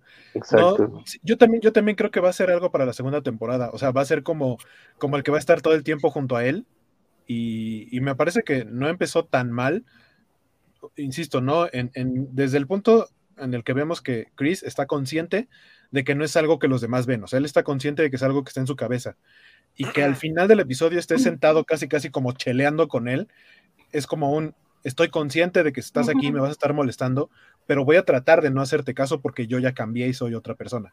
No importa lo que me estés diciendo. Y eso, eso va a estar bien chido porque le va a dar, le va a dar momentos de tensión a, Peacemaker en la siguiente temporada. Y aparte tenemos de regreso al, actor, ¿no? A Robert, Robert Smith, no, Robert Patrick, este, a, interpretar este personaje que es muy bueno y que de la nada, pum, se murió. Pero va a regresar, o sea, hubo manera de que regresara después de la muerte. Exacto, y seguramente también nos va a dar para un montón de momentos cómicos, porque parte de, o sea, lo que tuvimos que ver en esta, en esta temporada fue eh, Chris superar su trauma pero no sus demonios. O sea, aquí fue cuando fue, eh, es el proceso, porque lo que pasa en, Suicide Squad es que vemos que Chris pone la misión ante todo. O sea, él tiene esta promesa que se hizo cuando mató a su hermano, que es eh, traer la paz ante todo. Entonces siempre está la misión antes que cualquier cosa y por eso mata a Rick Flag y por eso traiciona al equipo. Lo que descubre en esta serie es que primero está su equipo. O sea, la razón por la que termina matando a la vaquita es porque, y se lo dice a De es porque sabía que después iba a matar a su equipo. O sea, que eh, podía ayudar a, las mariposas, pero iban a terminar matando a sus amigos. Entonces, eso es lo que él antepone. Pero el fantasma de, su papá y toda la, la, toda la programación que le metió sigue estando ahí. Y por eso es que va el fantasma. O sea, no, no está sacado de la, de la manga porque es lo que Chris está cargando. Sí, a mí no me parece sacado de la manga. Tal vez esto de que no se hayan muerto, sí, sí me lo pareció un poco. Eh, justo como que ya les dieron la, le dieron la carta abierta para hacer una segunda temporada y entonces dijo, no, pues todavía me sirven. Y tan así lo creo que mucho se quejó, mucho lamentó de haber matado el personaje de Moore porque pues sí le gustaba muchísimo, bueno, se llevaba muy bien con el actor y creo que si le hubieran avisado que tenía la segunda temporada antes de matar al personaje, no lo mataba, ¿no? Y sí extrañé, perdón, extrañé que se muriera, pero, pero bueno, eh, nos dice eh, Julián Ramírez que las alucinaciones son referencia de la primera versión de Peacemaker a que su casco retiene almas y le aconsejan. Pues yo la verdad no tengo mucha idea de cómics, así que gracias, Julián. Bueno, de, cómics de Peacemaker. Eh, pero, eh, ¿cuál fue su personaje favorito, chicos? Ay, está difícil. Mm. Es que por, diferentes motivos, yo tengo dos que me, gustaron mucho, que son eh, Vigilante y Adebayo. O sea, Vigilante por lo irreverente que es y los momentos cómicos involuntarios que da por cómo él ve las cosas. Pero, pero Adebayo llegó a darle un aderezo al equipo, porque todos los demás, a fin de cuentas, están involucrados en este tipo de, de, situaciones de misiones, de matar gente y así. Y ella es la única que no encaja. Ella es la niña a la que la mandaron a hacer la tarea con el, con el grupo que va en la tarde. Eh, y, el cómo se integró y cómo poquito a poquito, o sea, ella sí fue parte importante de, que los personajes cambiaran, sobre todo el caso de Chris. Eh, y por algo al final le termina diciendo que después de Igly es su mejor amiga. Eh, Adebayo me gustó mucho cómo, cómo estuvo escrita, porque aparte de pronto eh, mucho comentario podría ser, ah, es que es la inclusión forzada porque no solo es afroamericana, sino que también es lesbiana y aparte de cuerpo diverso, o sea, sin embargo, nada de eso realmente importa y cuando hacen alusiones a esas situaciones, como en este mismo capítulo, en el que le dice, oye, pero ¿por qué no te apellidas Waller si, si tu mamá se apellida Waller? Dice, ah, pues es que tomé el apellido de mi esposa. Ja, eso te hace la chica de la relación. Las dos somos chicas en la relación, de eso se trata, ser lesbiana. O sea, también son diálogos súper bien pensados y súper bien escritos.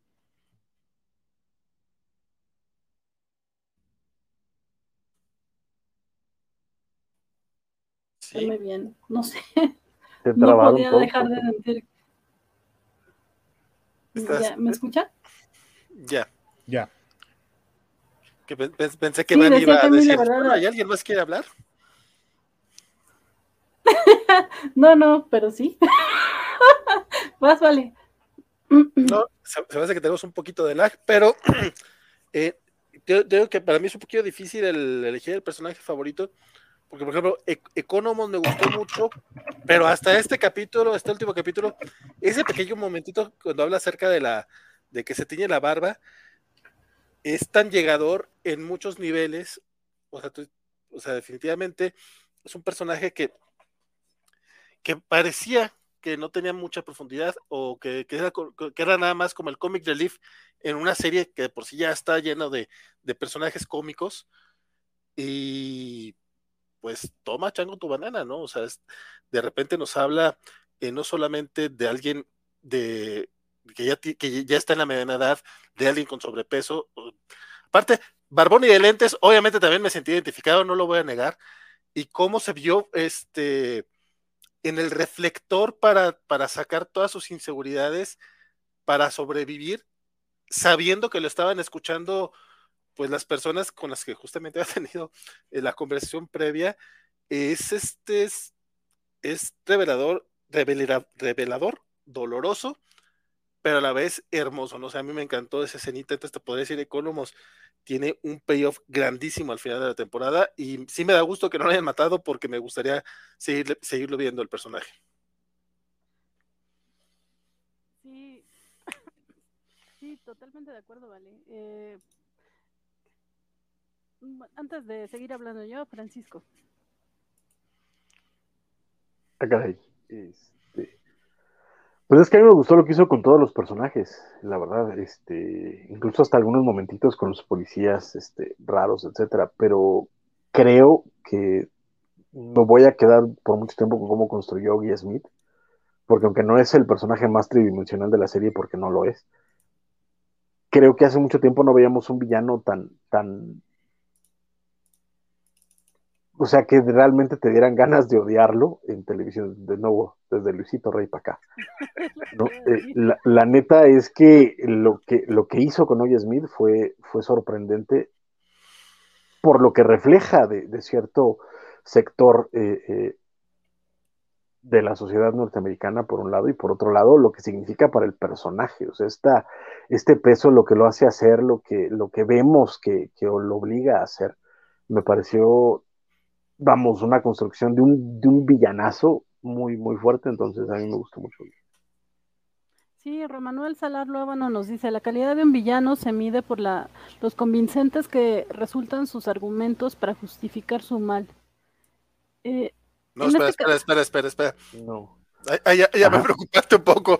No, es que eso, eso lo dijo cuando estábamos hablando de de los ah, de los, ah, sí, de los sí, sí, sí. Exacto, porque también es que ahí es donde quería yo mencionar, porque creo que eh, hay dos tipos de villanos, o, se pueden construir dos tipos de villanos, ¿no? Uno es, eh, uno es eh, Magneto, por ejemplo, que, que, puedes no estar de acuerdo con su, con su visión del mundo y con sus decisiones, pero dices, es que, pues, pobre hombre, este, nazis, etcétera, etcétera, etcétera. Y el otro, pues es básicamente Doom, que es un hijo de puta, no más, ¿no? Este, lo haces muy inteligente, lo haces muy, muy, muy, muy atractivo en, su maldad. Y eso es lo que creo que es, que es la diferencia, ¿no? Smith es, es eso, es, un malo, malo, malo, profundamente malo, irredimible, ¿no? Y en el caso de Goff es alguien que tiene estas ideas, también es malo, pero eh, tiene estas ideas que parecerían buenas a los que de nuevo le aplauden a Thanos y Sí, eh, sí, justo, vale, hace rato lo mencionó cuando Goff, pero es que creo que es uno de los grandes aciertos de la serie, como dice Francisco, tanto Ogi como Goff, en mi opinión, creo que son grandes villanos. Sí es una cosa de la que de repente adolecemos en otras series y ya sé que tiendo mucho a comparar y eso está mal, pero es que en serio, eh, hemos visto villanos bastante blandos, o no sé, sin fuerza, por todos lados, ¿no? Y de repente acá, como dice Francisco, sí, sí te dan ganas de odiarlo, odiarlos. Bueno, en el caso de, de Ogi, ah, en el caso de Goff, sí es así como, híjole, en un mal día sí me convences de que te ayude, ¿no? Pero esto justo te hacen como que cuestionar la moralidad o bueno, no sé, al menos a mí. Es que, es que creo que también esa, es parte de la enorme diferencia que estamos teniendo con la serie con las de, con las de Marvel, quizá con la excepción de Hawkeye, quizá. Porque lo que está pasando con Marvel es que lo que le está dando miedo es hacer villanos. Le está dando miedo poner gente que tenga motivaciones malvadas o que sean realmente egoístas. O sea, en esta, en esta necesidad de ser, eh, eh, de, de, tratar de crear personajes complejos, etcétera. Por eso, de nuevo, creo que, que, que, WandaVision funciona, porque ahí el antagonista es el trauma de, de Wanda, de Wanda. No, no hay un villano real, a pesar de que tenemos a Agatha y tal, no hay un villano real. Pero lo que termina fallando en el caso de, de Falcon and Winter Soldier y de, y, y de Loki es que tratan de hacer lo mismo, como de es que los, antagonistas son sus demonios internos, y no funciona porque no llegas a tener un villano real afuera que lo encarne. Y lo brillante que hizo Gon es que aquí tienes dos villanos que encarnan enteramente los traumas y los problemas de Peacemaker. Por un lado su padre, y por el otro lado esta visión totalista del mundo, porque también, y esa es yo sé que, hay gente a la que no le gusta que hablemos de política, pero en este caso particular me parece muy importante. Oggy Smith es la extrema derecha norteamericana, la extrema derecha. Goff es la extrema izquierda norteamericana. Esa, esa idea de, poner los dos valores eh, en discusión actualmente como los villanos de la serie y los dos manejarlos brillantemente para representar los problemas y conflictos que tiene, que tiene Peacemaker es espectacular.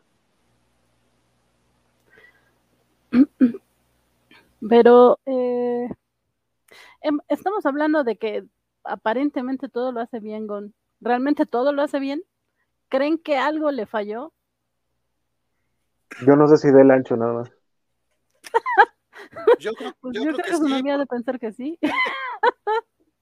Lo que decir, yo creo que sí, porque por lo menos ya, ya le dieron el sí, ya se van a casar, entonces yo creo que sí del ancho como, como persona, parece que sí, es buena persona. Este, eh, para este, para este en particular, para, para esta serie, creo que sí lo hizo todo perfecto. Porque la verdad es que no encontré un solo capítulo que me aburriera, un solo momento que dijera está de más. Eh, los eh, incluso este, este último episodio, que es un poquito largo, es un de 40 minutos. Creo que es un poco más largo que los demás, si no estoy mal. Este. No hay un solo momento desperdiciado.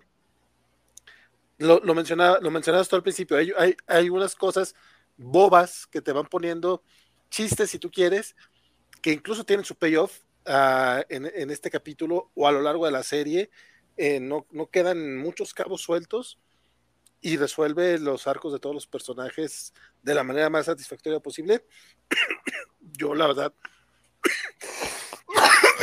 perdón, hacía, también la mala comparación con las, con las series de Marvel, no por, no por poner a antagonizarlas, este, sino por el lado de, pues, son las series superiores que tenemos ahorita de, de la otra compañía. Incluso podríamos también compararlas con las de la Rovers, que por ejemplo a mí me está gustando mucho Superman Lois, pero de repente hay momentitos que a lo mejor, ah, está un poquito de más, o a lo mejor de las cuatro o cinco tramas que nos, que nos abrieron, ah, ahorita a lo mejor me da un poco de hueva la de Jonathan y sus estupefacientes, ¿no? Pero, pero en el caso de, de, Peacemaker, creo que James Gunn entendió muy bien el formato que tenía, que es tipo serie de televisión, el canal por el que va dirigido, que es el servicio de streaming con lanzamiento semanal, eh, lo entendió perfecto y supo acoplar muy bien todas las historias que quería presentar en los ocho capítulos que tenía para hacerlo. O sea, sí creo que en esta ocasión eh, no, no, no tiene... O sea, pues que, eh, ¿en, dónde, ¿en dónde le encontrarías, le encontrarías, tu error? Tiene escenas de acción, tiene introspección de personajes, tiene la caracterización y todos son súper adorables, los que tienen que serlo, ya lo menciona Francisco, el que tiene que ser eh, el, personaje que, amas odiar está ahí y, neta es igual de odiable que, que, Luisito Rey. El, la musicalización, este vato piensa en toda, en, no hay una sola canción que esté puesta solo porque suena chido. O sea, yo sí recomendaría que si no, que si no tienen buen oído para el inglés, sobre todo para la música como yo, que definitivamente tarda un rato en entender las letras, es, eh, vean la, versión subtitulada con inglés, este, eh, subtitulada al inglés, donde ahí sí te ponen este, las letras de las canciones y tú dices, güey, con razón está utilizando esta canción aquí. Incluso por ahí le preguntaban esta semana a James Gunn por qué decidió utilizar la canción del intro para la escena de la pelea, que es básicamente Do You Wanna Taste si quieres probarlo. Y él puso, que es básicamente estos que, que, están enfrentándose a, los butterflies y están en un plan de ahora, ahora lo quieres probar. Y aparte el tema de que ves al final a, esta Hardcore eh, probando su propia sangre, entonces como que era un parte de ese juego que quería hacer James Gunn, y no sé, o sea, pendejaditas así, neta, todas las canciones tienen una razón de ser, incluso por ahí que hubo gente que se, que, parece que le aburrió esa escenita de James Gunn, de, John Cena eh, tocando el piano, es una escena, a mí me pareció una escena bastante fuerte, y aparte sabe sacarle provecho a sus, a sus, a sus actores. Yo, yo no creo que John Cena sea buen actor como tal. Es un actor limitado, pero entre sus limitaciones logra sacarle todo el jugo, todo el provecho posible. O sea, John Cena da el ancho y James Gunn le saca todo el jugo. Así de perfecta está esta serie. Hashtag fuertes declaraciones. Ok. Nos dice Julián Ramírez, la impotencia de Judo Master al final es sublime.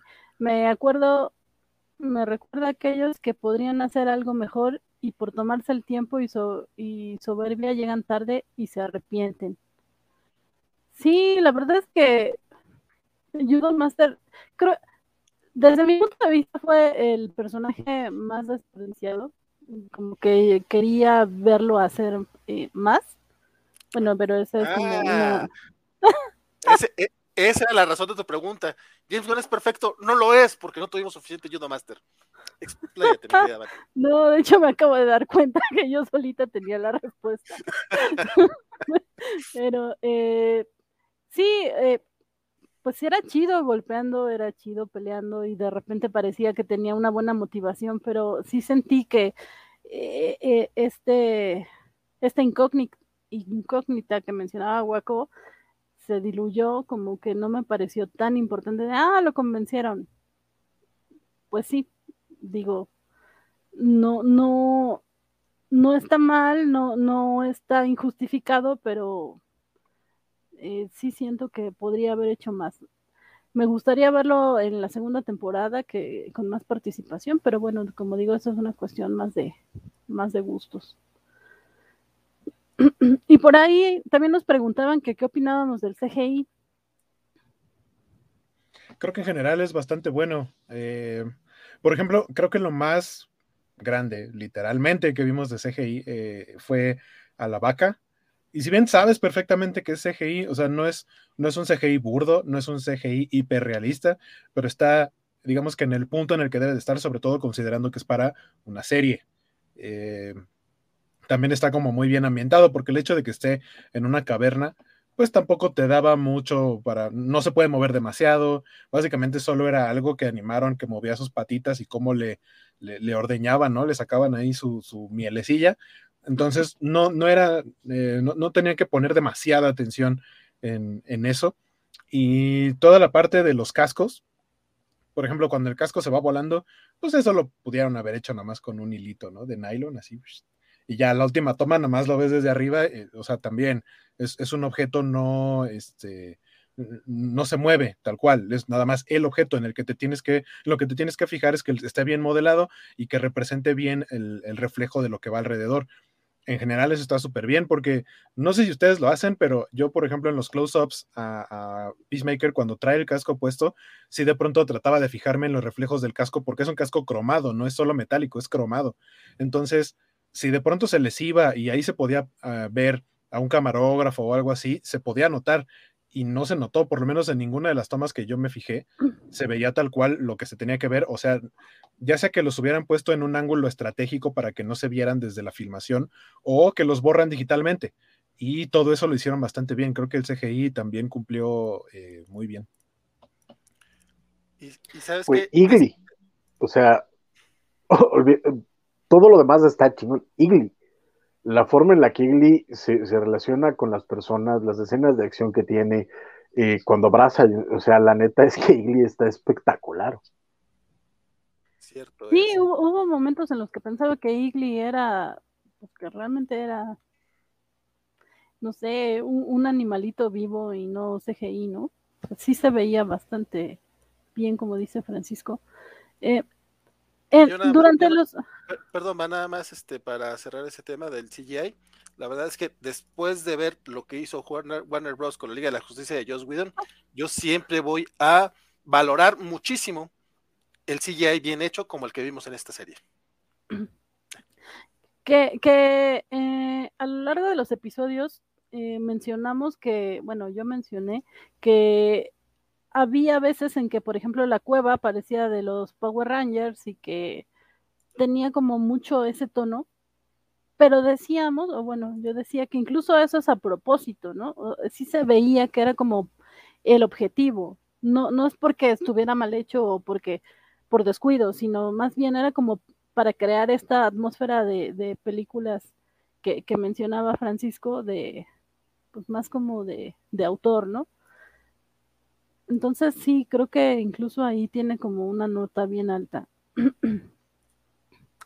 Pero ah, nos dice Punk, segunda escena favorita, Peacemaker le dispara a su padre y su reacción ante tal situación. Que por acá arriba nos decían que parecía que, que Chris eh, sufrió más por lo de la barba de Economos que por la muerte de su papá. Son, no, son reacciones totalmente diferentes. O sea, uno es de reflexión y el otro es un shock no, no, o sea, no, no, tienen por qué medirse de la misma manera porque son emociones diferentes. Sí, sí, Francisco creo que también estaba de acuerdo con eso. Dice que sí para, para, los amigos de podcast. Pero, pues, eh, en general, ¿qué esperan para una segunda temporada? Yo sé que es complicado, pero no sé. Y tal vez no de, historia, pero no sé, algo que, esperen de esta serie, porque creo que todos la queremos ver, todos eh, ya queremos que llegue, pero en sí, ¿por qué? o sea, si alguien dice por qué, ¿por qué tendría que haber una segunda temporada? Fíjate, bueno, yo creo que la razón por la que tiene que haber una segunda temporada es porque le fue muy bien y a Warner le gusta el dinero, como a todo mundo. Eh, pero voy a retomar este, una de las cosas que dijo James Gunn en recientes semanas, este, pues que nadie pide, a lo mejor nadie estaba pidiendo una serie de Peacemaker, y mira lo que nos dieron, entonces yo no estoy pidiendo una segunda temporada de, Peacemaker, ojalá James Gunn pueda hacer algo similar al, a eso, o sea, ok, no es necesaria, no, ya, porque ya hablamos lo que queremos hablar, habrá cosas que, que, explorar, bien decía Francisco lo de los demonios de, de Chris, pero a mí se me hace bastante redonda esta primera temporada. Yo realmente no, no, no sabría qué esperar. O sea, no, quiero ver, por ejemplo, la relación de Hardcore y de Chris. No me interesa mucho. Este, no me interesa tampoco si hay o no nuevos personajes que se unan a, a este equipito o cómo resolverían el tema con Amanda Waller. Sé que están esos cabos ahí que podrían seguirle pero no, no, no siento que sea necesario verlos. Pero pues de que yo sienta que algo no es necesario a que no nos puedan hacer algo chingón, mira, vamos a esperar. Sí, de acuerdo. ¿Alguien más? Yo lo que, yo lo que creo o que podría pasar en la segunda temporada es obviamente, eh, eh, el cómo va a lidiar Chris con su papá fantasma este, en, su cabeza. Pero también en su momento, o sea, cuando empezó como a despegar la serie, como a llamar la atención de más gente, una de las personas a quienes le llamó la atención fue, ah, se me fue su nombre ahorita de la actriz, pero la, chica que hace a, a Ratcatcher 2 en The Suicide Squad. Y fue como de, oigan, y si yo salgo en, en, la serie, si me invitan o algo así. Y no sé si el mismo James Gunn la retuiteó, fue algo como de, ah, pues platicamos. No vería muy descabellado que el personaje de Ratcatcher 2 regrese, o sea, apareciera en la segunda parte, porque justamente tienen como asuntos pendientes en el sentido de, que ella se quedó con la idea de que él es un desgraciado y que mató a, Rick Flag. Y, y aparte, a fin de cuentas, los dos personajes tienen situaciones con sus papás. Por el lado de Peacemaker es odio a mi papá, maté a mi papá, o sea, la, peor basura del mundo. Y por el otro lado, el, personaje de Taika Waititi, que era eh, el primer Ratcatcher, que le enseñó todo lo bueno, ¿no? De, cómo debe cuidar incluso a las ratitas, que la gente los ve feo, pero eh, las, ve feo, pero, pero son algo que puede ser aprovechable y que, vaya, no son seres humanos, pero este, pues tampoco hay que maltratarlas. Entonces creo que por ahí podría haber algo, o no sé si podría limitarse, se podría limitar a nada más un cameo, pero es algo que me gustaría ver. Lo del papá sí creo que totalmente va a ser parte importante de la segunda temporada. Yo, yo tal vez más, más que lo que espero, porque la neta es que es otro del partido, no espero nada en el sentido de que lo que mm, dio James Gunn es lo que tenía que dar. y eso es lo que un poco me preocupa de la segunda, de la segunda temporada. O sea, esta, esta serie se nota que fue parte de, un impulso creativo por parte de Gon y se nota que era esta unidad narrativa que quería lograr y la logró increíblemente bien. Entonces, la segunda temporada me quedo con la preocupación de qué es lo que puede hacer. Confío en él porque me ha dado muy buen, buen trabajo. Ahora sí que ha, dado el ancho, pero, pero de lo que yo podría desear de, de, este, de la serie es eh, por un lado, que sigan los chistes de, los superhéroes de DC, porque me divierten mucho. Y tal vez más apariciones de otros personajes de Charlton, como podría ser The Question o Blue Beetle. Eh, me encantaría ver, ver las apariciones de ellos en, la siguiente temporada de, de, Peacemaker. Entonces, veremos qué ocurre. Eh, por acá también nos preguntaban que qué teoría loca nos hubiera gustado para el final. Pues teoría loca, creo que no tenía yo ninguna teoría loca. Este, más bien esperaba la muerte de otro aparte de Morn, y eso es lo que me quedó un poquito. No digo que no, no voy a decir que me quedó de ver, tampoco es que estoy esperando que muriera gente, vamos, no, no, soy van como con los perritos, pero, pero es eso, o sea, más bien como que sí estuve esperando que sucediera y pues no, no sucedió. Y uh, karaoke. eh, pero uh, nos dice Romanuel, creo que la pregunta con Gon y la segunda temporada es, ¿volverá a dar el ancho? ándale, Romanuel, eh, ándale. eh, pero bueno, eh, no, la verdad es que no sé si en parte por eso a mí me gustó tanto esta serie al final, pero es que yo no esperaba nada. y parezco disco rayado, pero de verdad no esperaba nada y no tenía ninguna expectativa, ninguna teoría, ni para el final, ni para cada episodio, nada. O sea, básicamente lo estaba viendo así como iba. Y creo que sí es algo que me dejó de enseñanza para el resto de las covacharlas. Porque si es así de, ¿y qué esperan? ¿Y, ¿Y quién cree que es el villano? No, no, o sea, es, eso creo que nos arruina un poco la experiencia y acá Gon fue así como de, no, muchachita, aprende, vela cómo va. No sé, en parte como es un personaje totalmente, o bueno, casi desconocido, tenía total libertad y es, por acá decían que ese era como su mayor acierto, bueno, uno de sus puntos fuertes, como Warner le dio carta abierta por ser un personaje que nadie quiere, por eso todo el mundo, tanto Snyder fans como los que no quisieron la serie, pero eh, no sé, digo, detractores siempre habrá, pero creo que para los que vieron la serie y la tomaron en serio, o sea, quitándose de prejuicios como yo. Ahí está Vale que se queja de Hawkeye, siempre habrá detractores, siempre. Sí. sí. Del final de Hawkeye, sí, bastante. Dice Milton que nadie esperaba nada de la serie, ni Warner. No, creo que ni James Gunn esperaba que le fuera como le fue, ¿eh?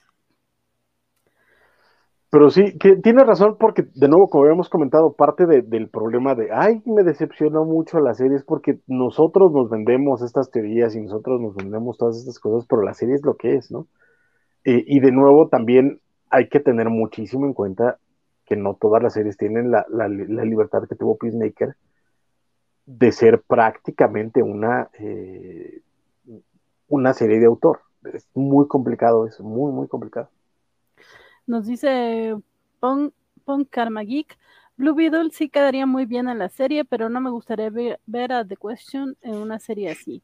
Sí, creo que a mí tampoco, pero como dice Francisco Esgón, y hasta ahorita lo ha hecho bien, entonces igual y en una de esas es que la manera de meterlo. Es que considerando Vigilante y Peacemaker tampoco eran así. O sea, y ahí están, a fin de cuentas, ¿no? lo que sí, ya hay rumores, no para Peacemaker, no para nada de James Gunn, ni siquiera relacionado con el DCEU, sino con el Arrowverse, de que Buster Gold va a tener aparición próxima en Legends of Tomorrow. Y el actor que están rumoreando que, es, que sea es este Donald Faison, que a lo mejor lo recuerdan ustedes por Scrubs. Que a mí, mi, mi única bronca con eso es que creo que ya está un poco grande el, este actor o es, o es mi impresión, porque así fue como lo pusieron en la de Notas Perfectas, el Pitch Perfect, pues, que salen, como sale parte de un cuarteto de ya de, de treintones, entonces no sé, no sé, no sé, pero pues mira. Pero recuerda que, bueno, a lo mejor es un manejo. O sea, espera, espera, espera, espera, o sea, para ti que acabas de cumplir 40, estimado Vale, ¿alguien de 30 ya está muy grande? No, no, no Donald Faison ya o tiene. O sea, no, no, no, no. tus palabras fueron. Es que ya lo opción como trentón, o sea, ya está muy grande ya. A ver, a ver. En, defensa, en defensa de Vale, mira, yo tengo 36 y sigo creyendo que los actores de Vaselina eran muy grandes para sus papeles. Ah, pues, pero es que dos eran de prepa, o sea, estamos de acuerdo. Es, lo mismo. Cuando, cuando un cuate de 40, vamos, Beverly Hills 900 que es a gente de 40 tratando de pasar como adolescentes de 15, sí creo que hay una, hay una pequeña disonancia cognitiva. Donald tiene Pero en el caso de Booster, pero sí, pues 47 años va, pero ¿cuántos años podría tener Booster Gold? ¿30, 32 años?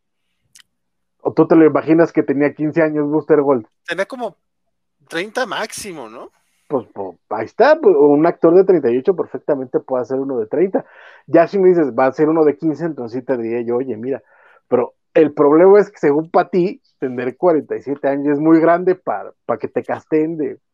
Pues claro, claro que sí, ya para los 47 ya mejor ve buscando el retiro, ya lo habíamos, ya hemos hablado de esto. Sí, sí, ya estamos viendo.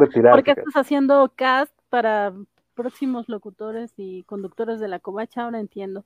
Nos dice Luis Juárez, es al revés, bueno, te dice a ti, vale, es al revés. El actor está confirmado, el personaje de Booster Gold todavía no. Ah, yo lo que dije es que estaba rumor de que él iba a ser, pero no sabía que él ya estaba confirmado así como tal. Y yo decía que eh, tal vez es un mal ejemplo porque le fue muy mal a su serie, pero este actor que también todo mundo criticó porque estaba muy grande para Cowboy, Cowboy Bebop eh, en la serie de, en Netflix. John Cho, que por cierto interpreta a Hulu en las películas de Star Trek de J.J. Abrams. Solo carnal. Es lo mismo. No, no, Hulu, Hulu, Hulu es un servicio de streaming. Y si ustedes quieren saber cómo se pronuncia adecuadamente, Vayan por su lunch. Más bien, más bien, cómo se llama, ¿no? ¿Cómo, se, ¿cómo se, llama? ¿Cómo se llama? o sea, ajá, o sea, no, no, no, hay manera de que puedas pronunciar Zulu como Hulu. Vayan por su lunch y regresen para ver eh, la covacharla de Star Trek que sigue en un ratitito. Eh, a las 8. Pero fíjate que también eh, ahí sí, ahí sí es como de, es que John Cho estaba muy grande para ser Spike. ¿Cuántos años creen que tenía Spike? O sea, Spike tiene 25. Spike no era un novencito. Háganle caso a don Valentín, por favor. Pero no, no, no, no era un jovencito, güey. O sea, No, sí. Sí, eh, le dobla la edad eh, John Cho al- a, Spike. Pero lo hizo es- bastante bien. Que la gente no haya querido esa versión. es De hecho, es un de, hecho, de hecho, yo iba a decir otra cosa todavía más fea y me, me quedé callado, fíjate. Pero la ventaja de John Cho es que es asiático. Ya, mejor cállenme. Sí, Valentín, te quieres ganar otra semana de, de descanso, sí, ¿verdad? eso quiere. Ya, cállenme. en, en su defensa, en su defensa, se, se, se contuvo muy bien con la nota de Booster Gold y, y el actor, yo lo veía venir cuando, cuando dijo, van a ponerse, yo dije, ya lo vi venir, ya valió, ya. Ah, no, Ay. es que, es que él sí Hashtag tiene, cancelen a Vale. no, es que creo que él sí tiene el humor que podría ser para Booster. Sin bronca. Sí, sí, sí. Cuando, cuando yo dije, ay, güey, este, este sí me cae bien para que veas. Nos dice Punk. Pero no es pelirrojo. No, y Booster tampoco es pelirrojo. Ah, ya entendí tu chiste. Exacto, sí. Piénsalo, déjalo, déjalo, déjalo que caiga. Ajá. Se, se pega, vale. Ardilla. Sí, sí. Pero bueno, chicos, creo que vamos cerrando. Sé que no nos fuimos así como en orden sobre el episodio, pero eh, pues no sé, ¿creen que nos falta algo por comentar? Eh, yo, si hay algo que, si hay algo que falta por comentar, es extra el episodio, pero lo quiero dejar así para el final final. Ok. chan, chan, chan. Em, no, dice El, el- el Alberto nuevo, el nuevo cast joven de la covacha es lo que quieres anunciar. Sí, Ajá. a eso sonó. Valentín, ya tienes tarjeta amarilla, a la otra es roja directa. No necesariamente, o sea, roja directa pudo haber sido sin pasar por la amarilla, Sí. porque así funciona. Pero, pero más bien, otro igual sería amarilla, entonces ya por dos amarillas, roja. Nos dice Julián Ramírez, un buen actor de verdad con talento y trabajo puede interpretar personajes de casi cualquier edad. Valentín, raza, condición, género y demás. No se necesita un actor que calle por inclusión forzada. Eh, sí, yo, yo en lo personal no veo a Clint Eastwood interpretando al Liber Twist, pero nada más como, como un ejemplo dado hacia el aire. Pero fuera de eso, estoy totalmente de acuerdo. Dijo que un buen actor de verdad también hay que, hay que tener en cuenta. Nos dice Javier Saurio que no nos vayamos sin darles adelantos de las próximas covacharlas, por favor. Chan, chan, chan. Bueno, para empezar, te adelanto que ahorita a las 8 hay covacharla de Star Trek, que será la covacharla que se va a quedar por lo menos el próximo mes, mes, mes, mes y medio más o menos. Medio año, carnal. No, no, no, en Pero- solita- como única covacharla, eh, básicamente. Ah, ok. y, ese- y de hecho, el que debería hacer este anuncio es más bien el buen Francisco, que te platicará de qué van a tratar esas covacharlas. Yo también estoy esperando al final, final. Pero sí, pues eh, aquí ahorita ya estamos eh, arrancando esto. Es el segundo eh, episodio de la covacharla en unas horitas para hablar del nuevo episodio de Discovery. Vamos a darle un repasito a, a Star Trek Prodigy, que si no la han visto no saben de lo que se están perdiendo. La neta es que está buenísima. Y este, y en dos semanas empieza eh, Picard, entonces vamos a estar en paralelo durante por lo menos tres semanitas con Discovery Picard. Y pues de aquí para adelante. Ahí, ahí Pero vamos, dices ocurriendo que paralelo. ya, ya por ahí. ¿Cómo? Perdón, sigue, sigue. No, no, eh, ¿cómo? Es que dices paralelo y no, te estás aventando triplete. O sea, sí necesitan ahí como... Vamos a ver Star Trek, chicos, vamos a ver Star Trek, porque estás eh, con Discovery, estás también con la animada, que ¿cómo se llama? Prodigy. Prodigy. Pero Prodigy ya, o sea, los nueve episodios de Prodigy ya, lo, ya está, se estrenaron de golpe, por eso hoy vamos a hablar de los nueve completos. Y después ya van a ser semana por semana eh. Discovery y Picard por unas tres semanas. Después nos quedamos con Picard y terminando Picard empieza Strange New World. O sea, va a ser una cosa muy rara. Pero la cosa es que hay, hay covacharla, aunque, aunque Waco dice que es espuria. ¿Está bien? Hay dije, echarla de. Star Trek para todo el año, sí. Ok, exacto. Yo no dije nada más, sé que, es- que- sé, sé que sí es. fue lo que yo escuché, a Waco fue lo que yo escuché nada más. Dice Luis que Dustin Hoffman como Batichica, pues no sé, pero si ponen a Meryl Streep como Batman, yo le entro, ¿eh? Sí, bronca.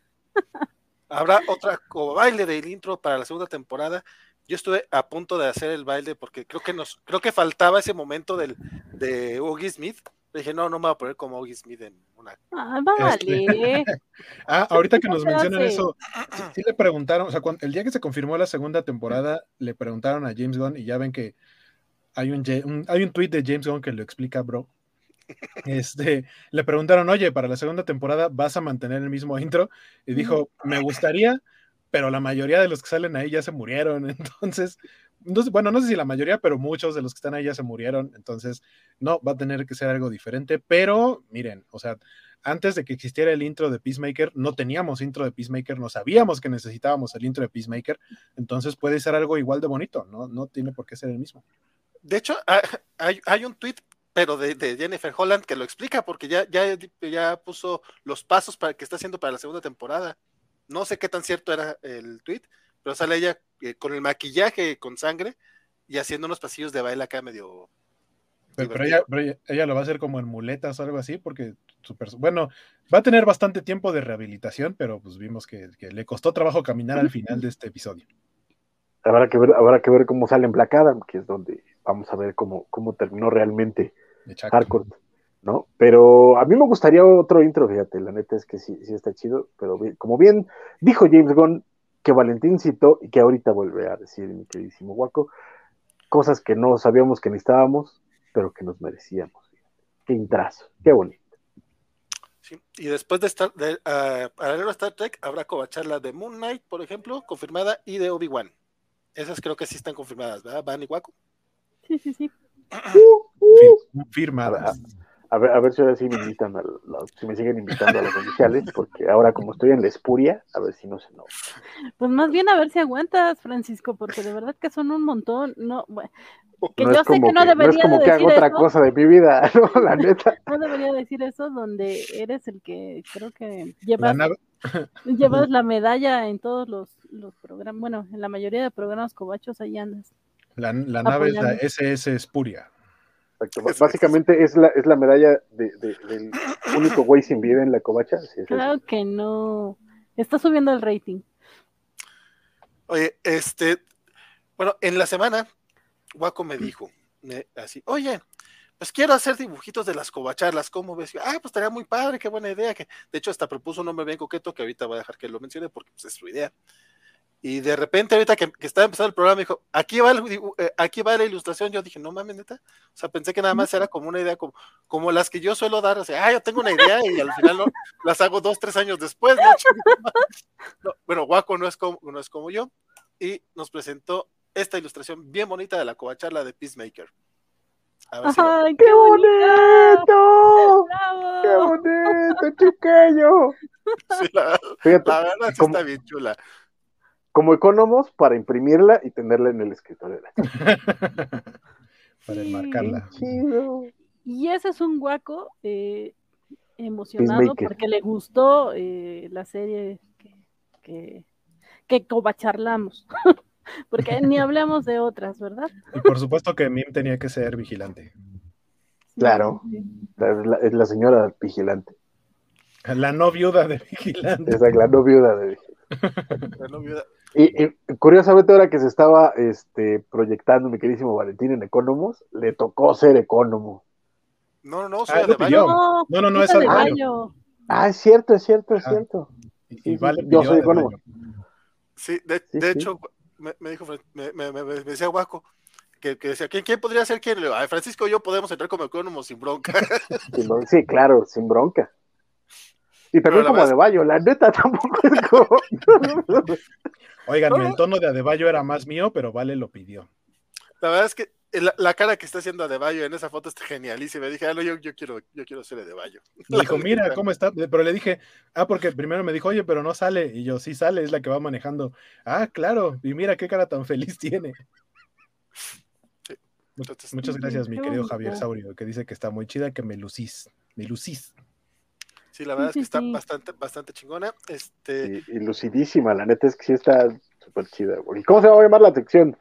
Hueco, porque ya, me he ah, intrigado, ¿vale? Lo que yo le platicaba a Vale, le dije, oye, estaría chido hacer como una, una, imagen de este tipo alusiva a cada una de las covacharlas, porque aparte, eh, si bien normalmente quienes estamos constantemente somos Van y yo, pues también en la de Invincible estuvo Bernardo y ahí no estuvo Van, eh, en la de Star Trek no estoy yo, pero probablemente va a estar Van, este, en las que hemos tenido de Star Wars y las de Marvel también están las gemelas, entonces eh, tomar como, como esos equipos que han participado en esas covacharlas, hacer una imagen de este tipo y llamarlas NFTs, el ñoño fan token. Eh, y ya veremos qué podemos hacer con ellas. Déjame, déjame, no me, no, me puedo, no me puedo parar porque no tengo el espacio para eso, pero ¿sabes qué? Yo porque necesito ayuda. No mientas, es que no traes pantalones. Basta de quemarme, Vane. No quiero dar el ancho, déjame. Traiciono como vale, van aplicándola. No, pues es que le gustó el look de John Cena. Oh, pues. Ah, bueno, obviamente en esta foto sal, no sale Hardcore porque es la que toma la foto, pero aquí dije, bueno, platicando con Van, le dije, oye, quiero hacer un dibujo. Bueno, no me este- dijiste que querías hacer un dibujo. Ah, sí es cierto, no le dije el dibujo, le dije, oye, si pusiéramos a Ah. los miembros de la covacharla como personajes de Peacemaker, y ya le dije, este, Mim tendría que ser vigilante, eso, eso, eso fue decisión mía de dictador y supuse que todos iban a estar de acuerdo, este, y ya fue como de, ah, pues tal podría ser tal, tal podría ser tal, y yo le dije, te toca ser Peacemaker, y me dijo, no, pero ¿cómo? ¿Y tú quién vas a ser? Me dijo, no, tú tienes que salir.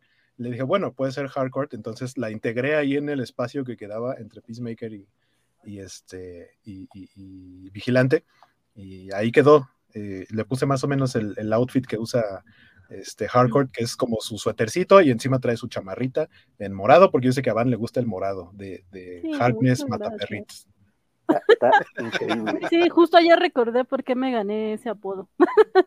Eh, que ayer se cumplió un año de la grandiosa canción. Y aquí tenemos una pregunta muy adecuada que Rodrigo Díaz Paz, que está en las covacharlas de Star Trek, ahorita a las 8 lo podrán ver.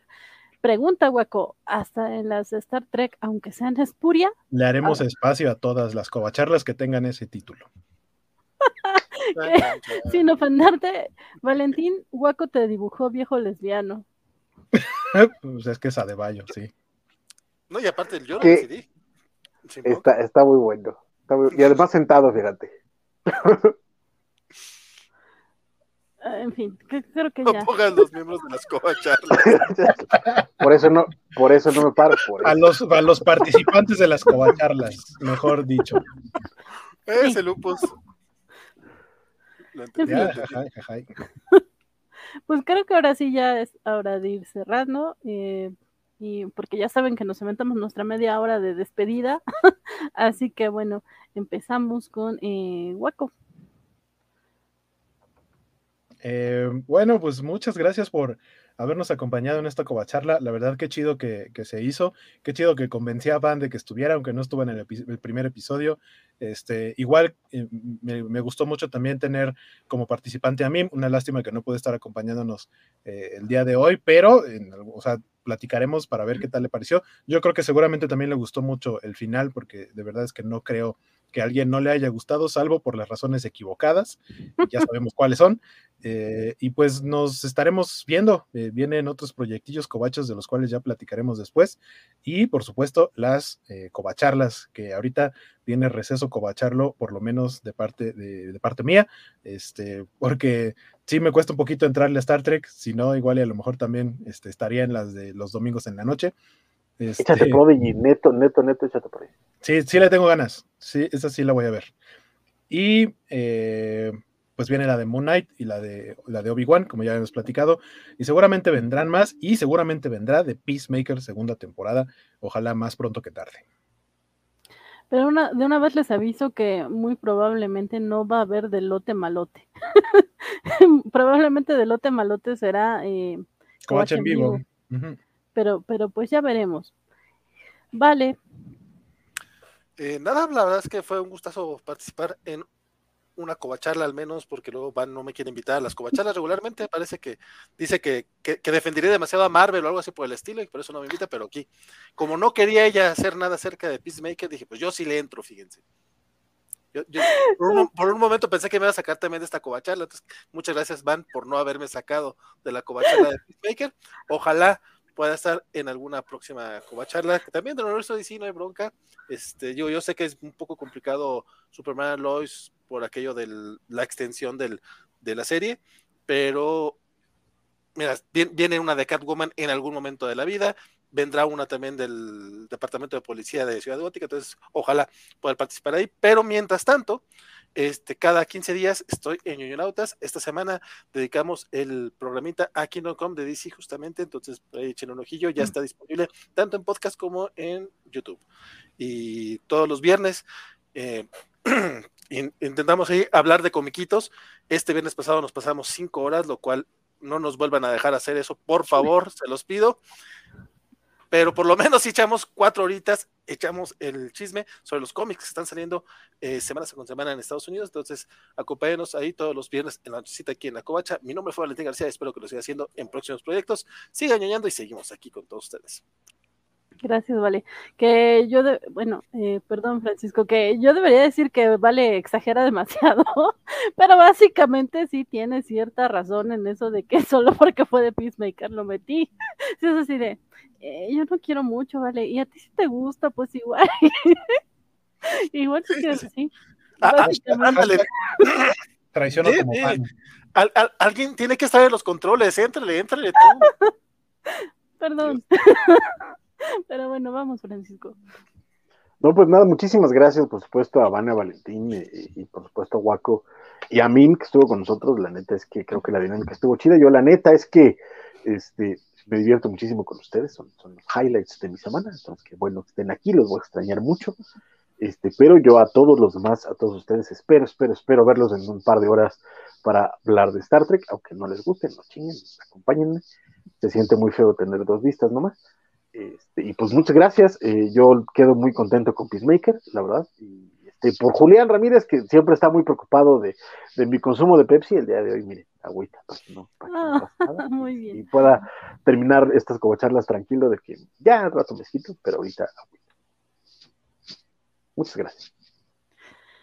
Gracias a ti, Francisco. Y bueno, gracias a, todos ustedes que, nos ven, que nos vieron cada domingo. Eh, gracias, eh, Vale, especialmente porque de verdad no habíamos podido compartir en una covacharla.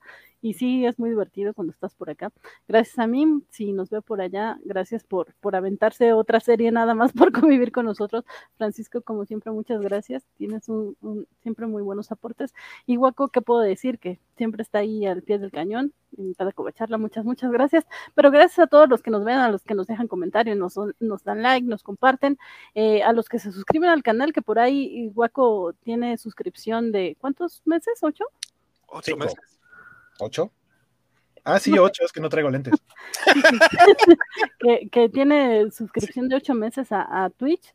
Gracias a todos los que se suscriben a Twitch o a YouTube, a, los que nos, como dije, nos dejan comentarios, nos comparten.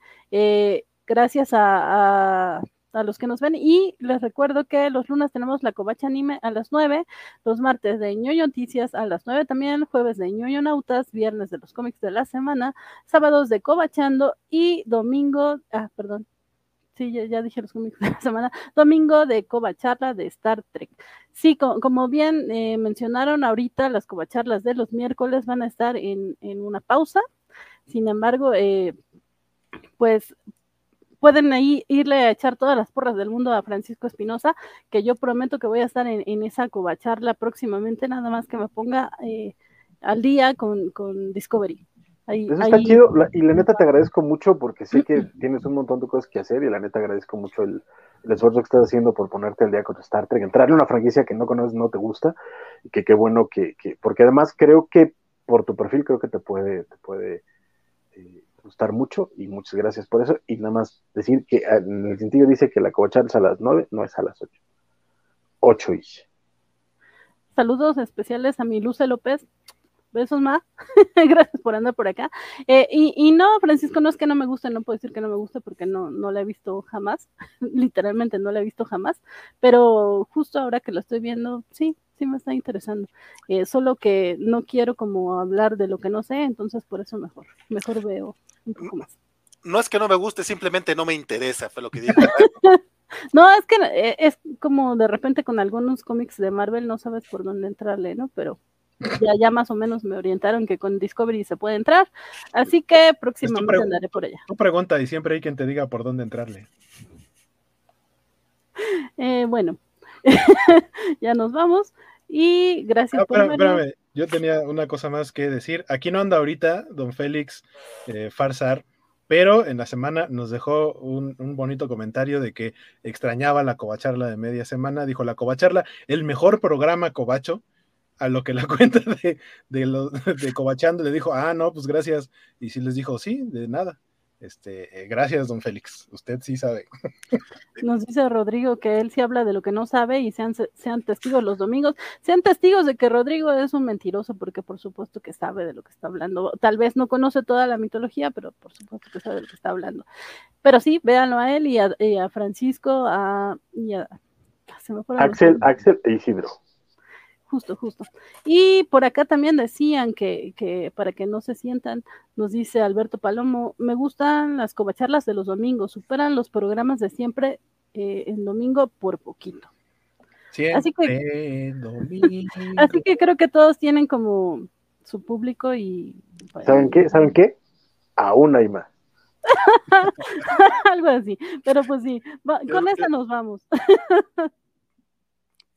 Adiós.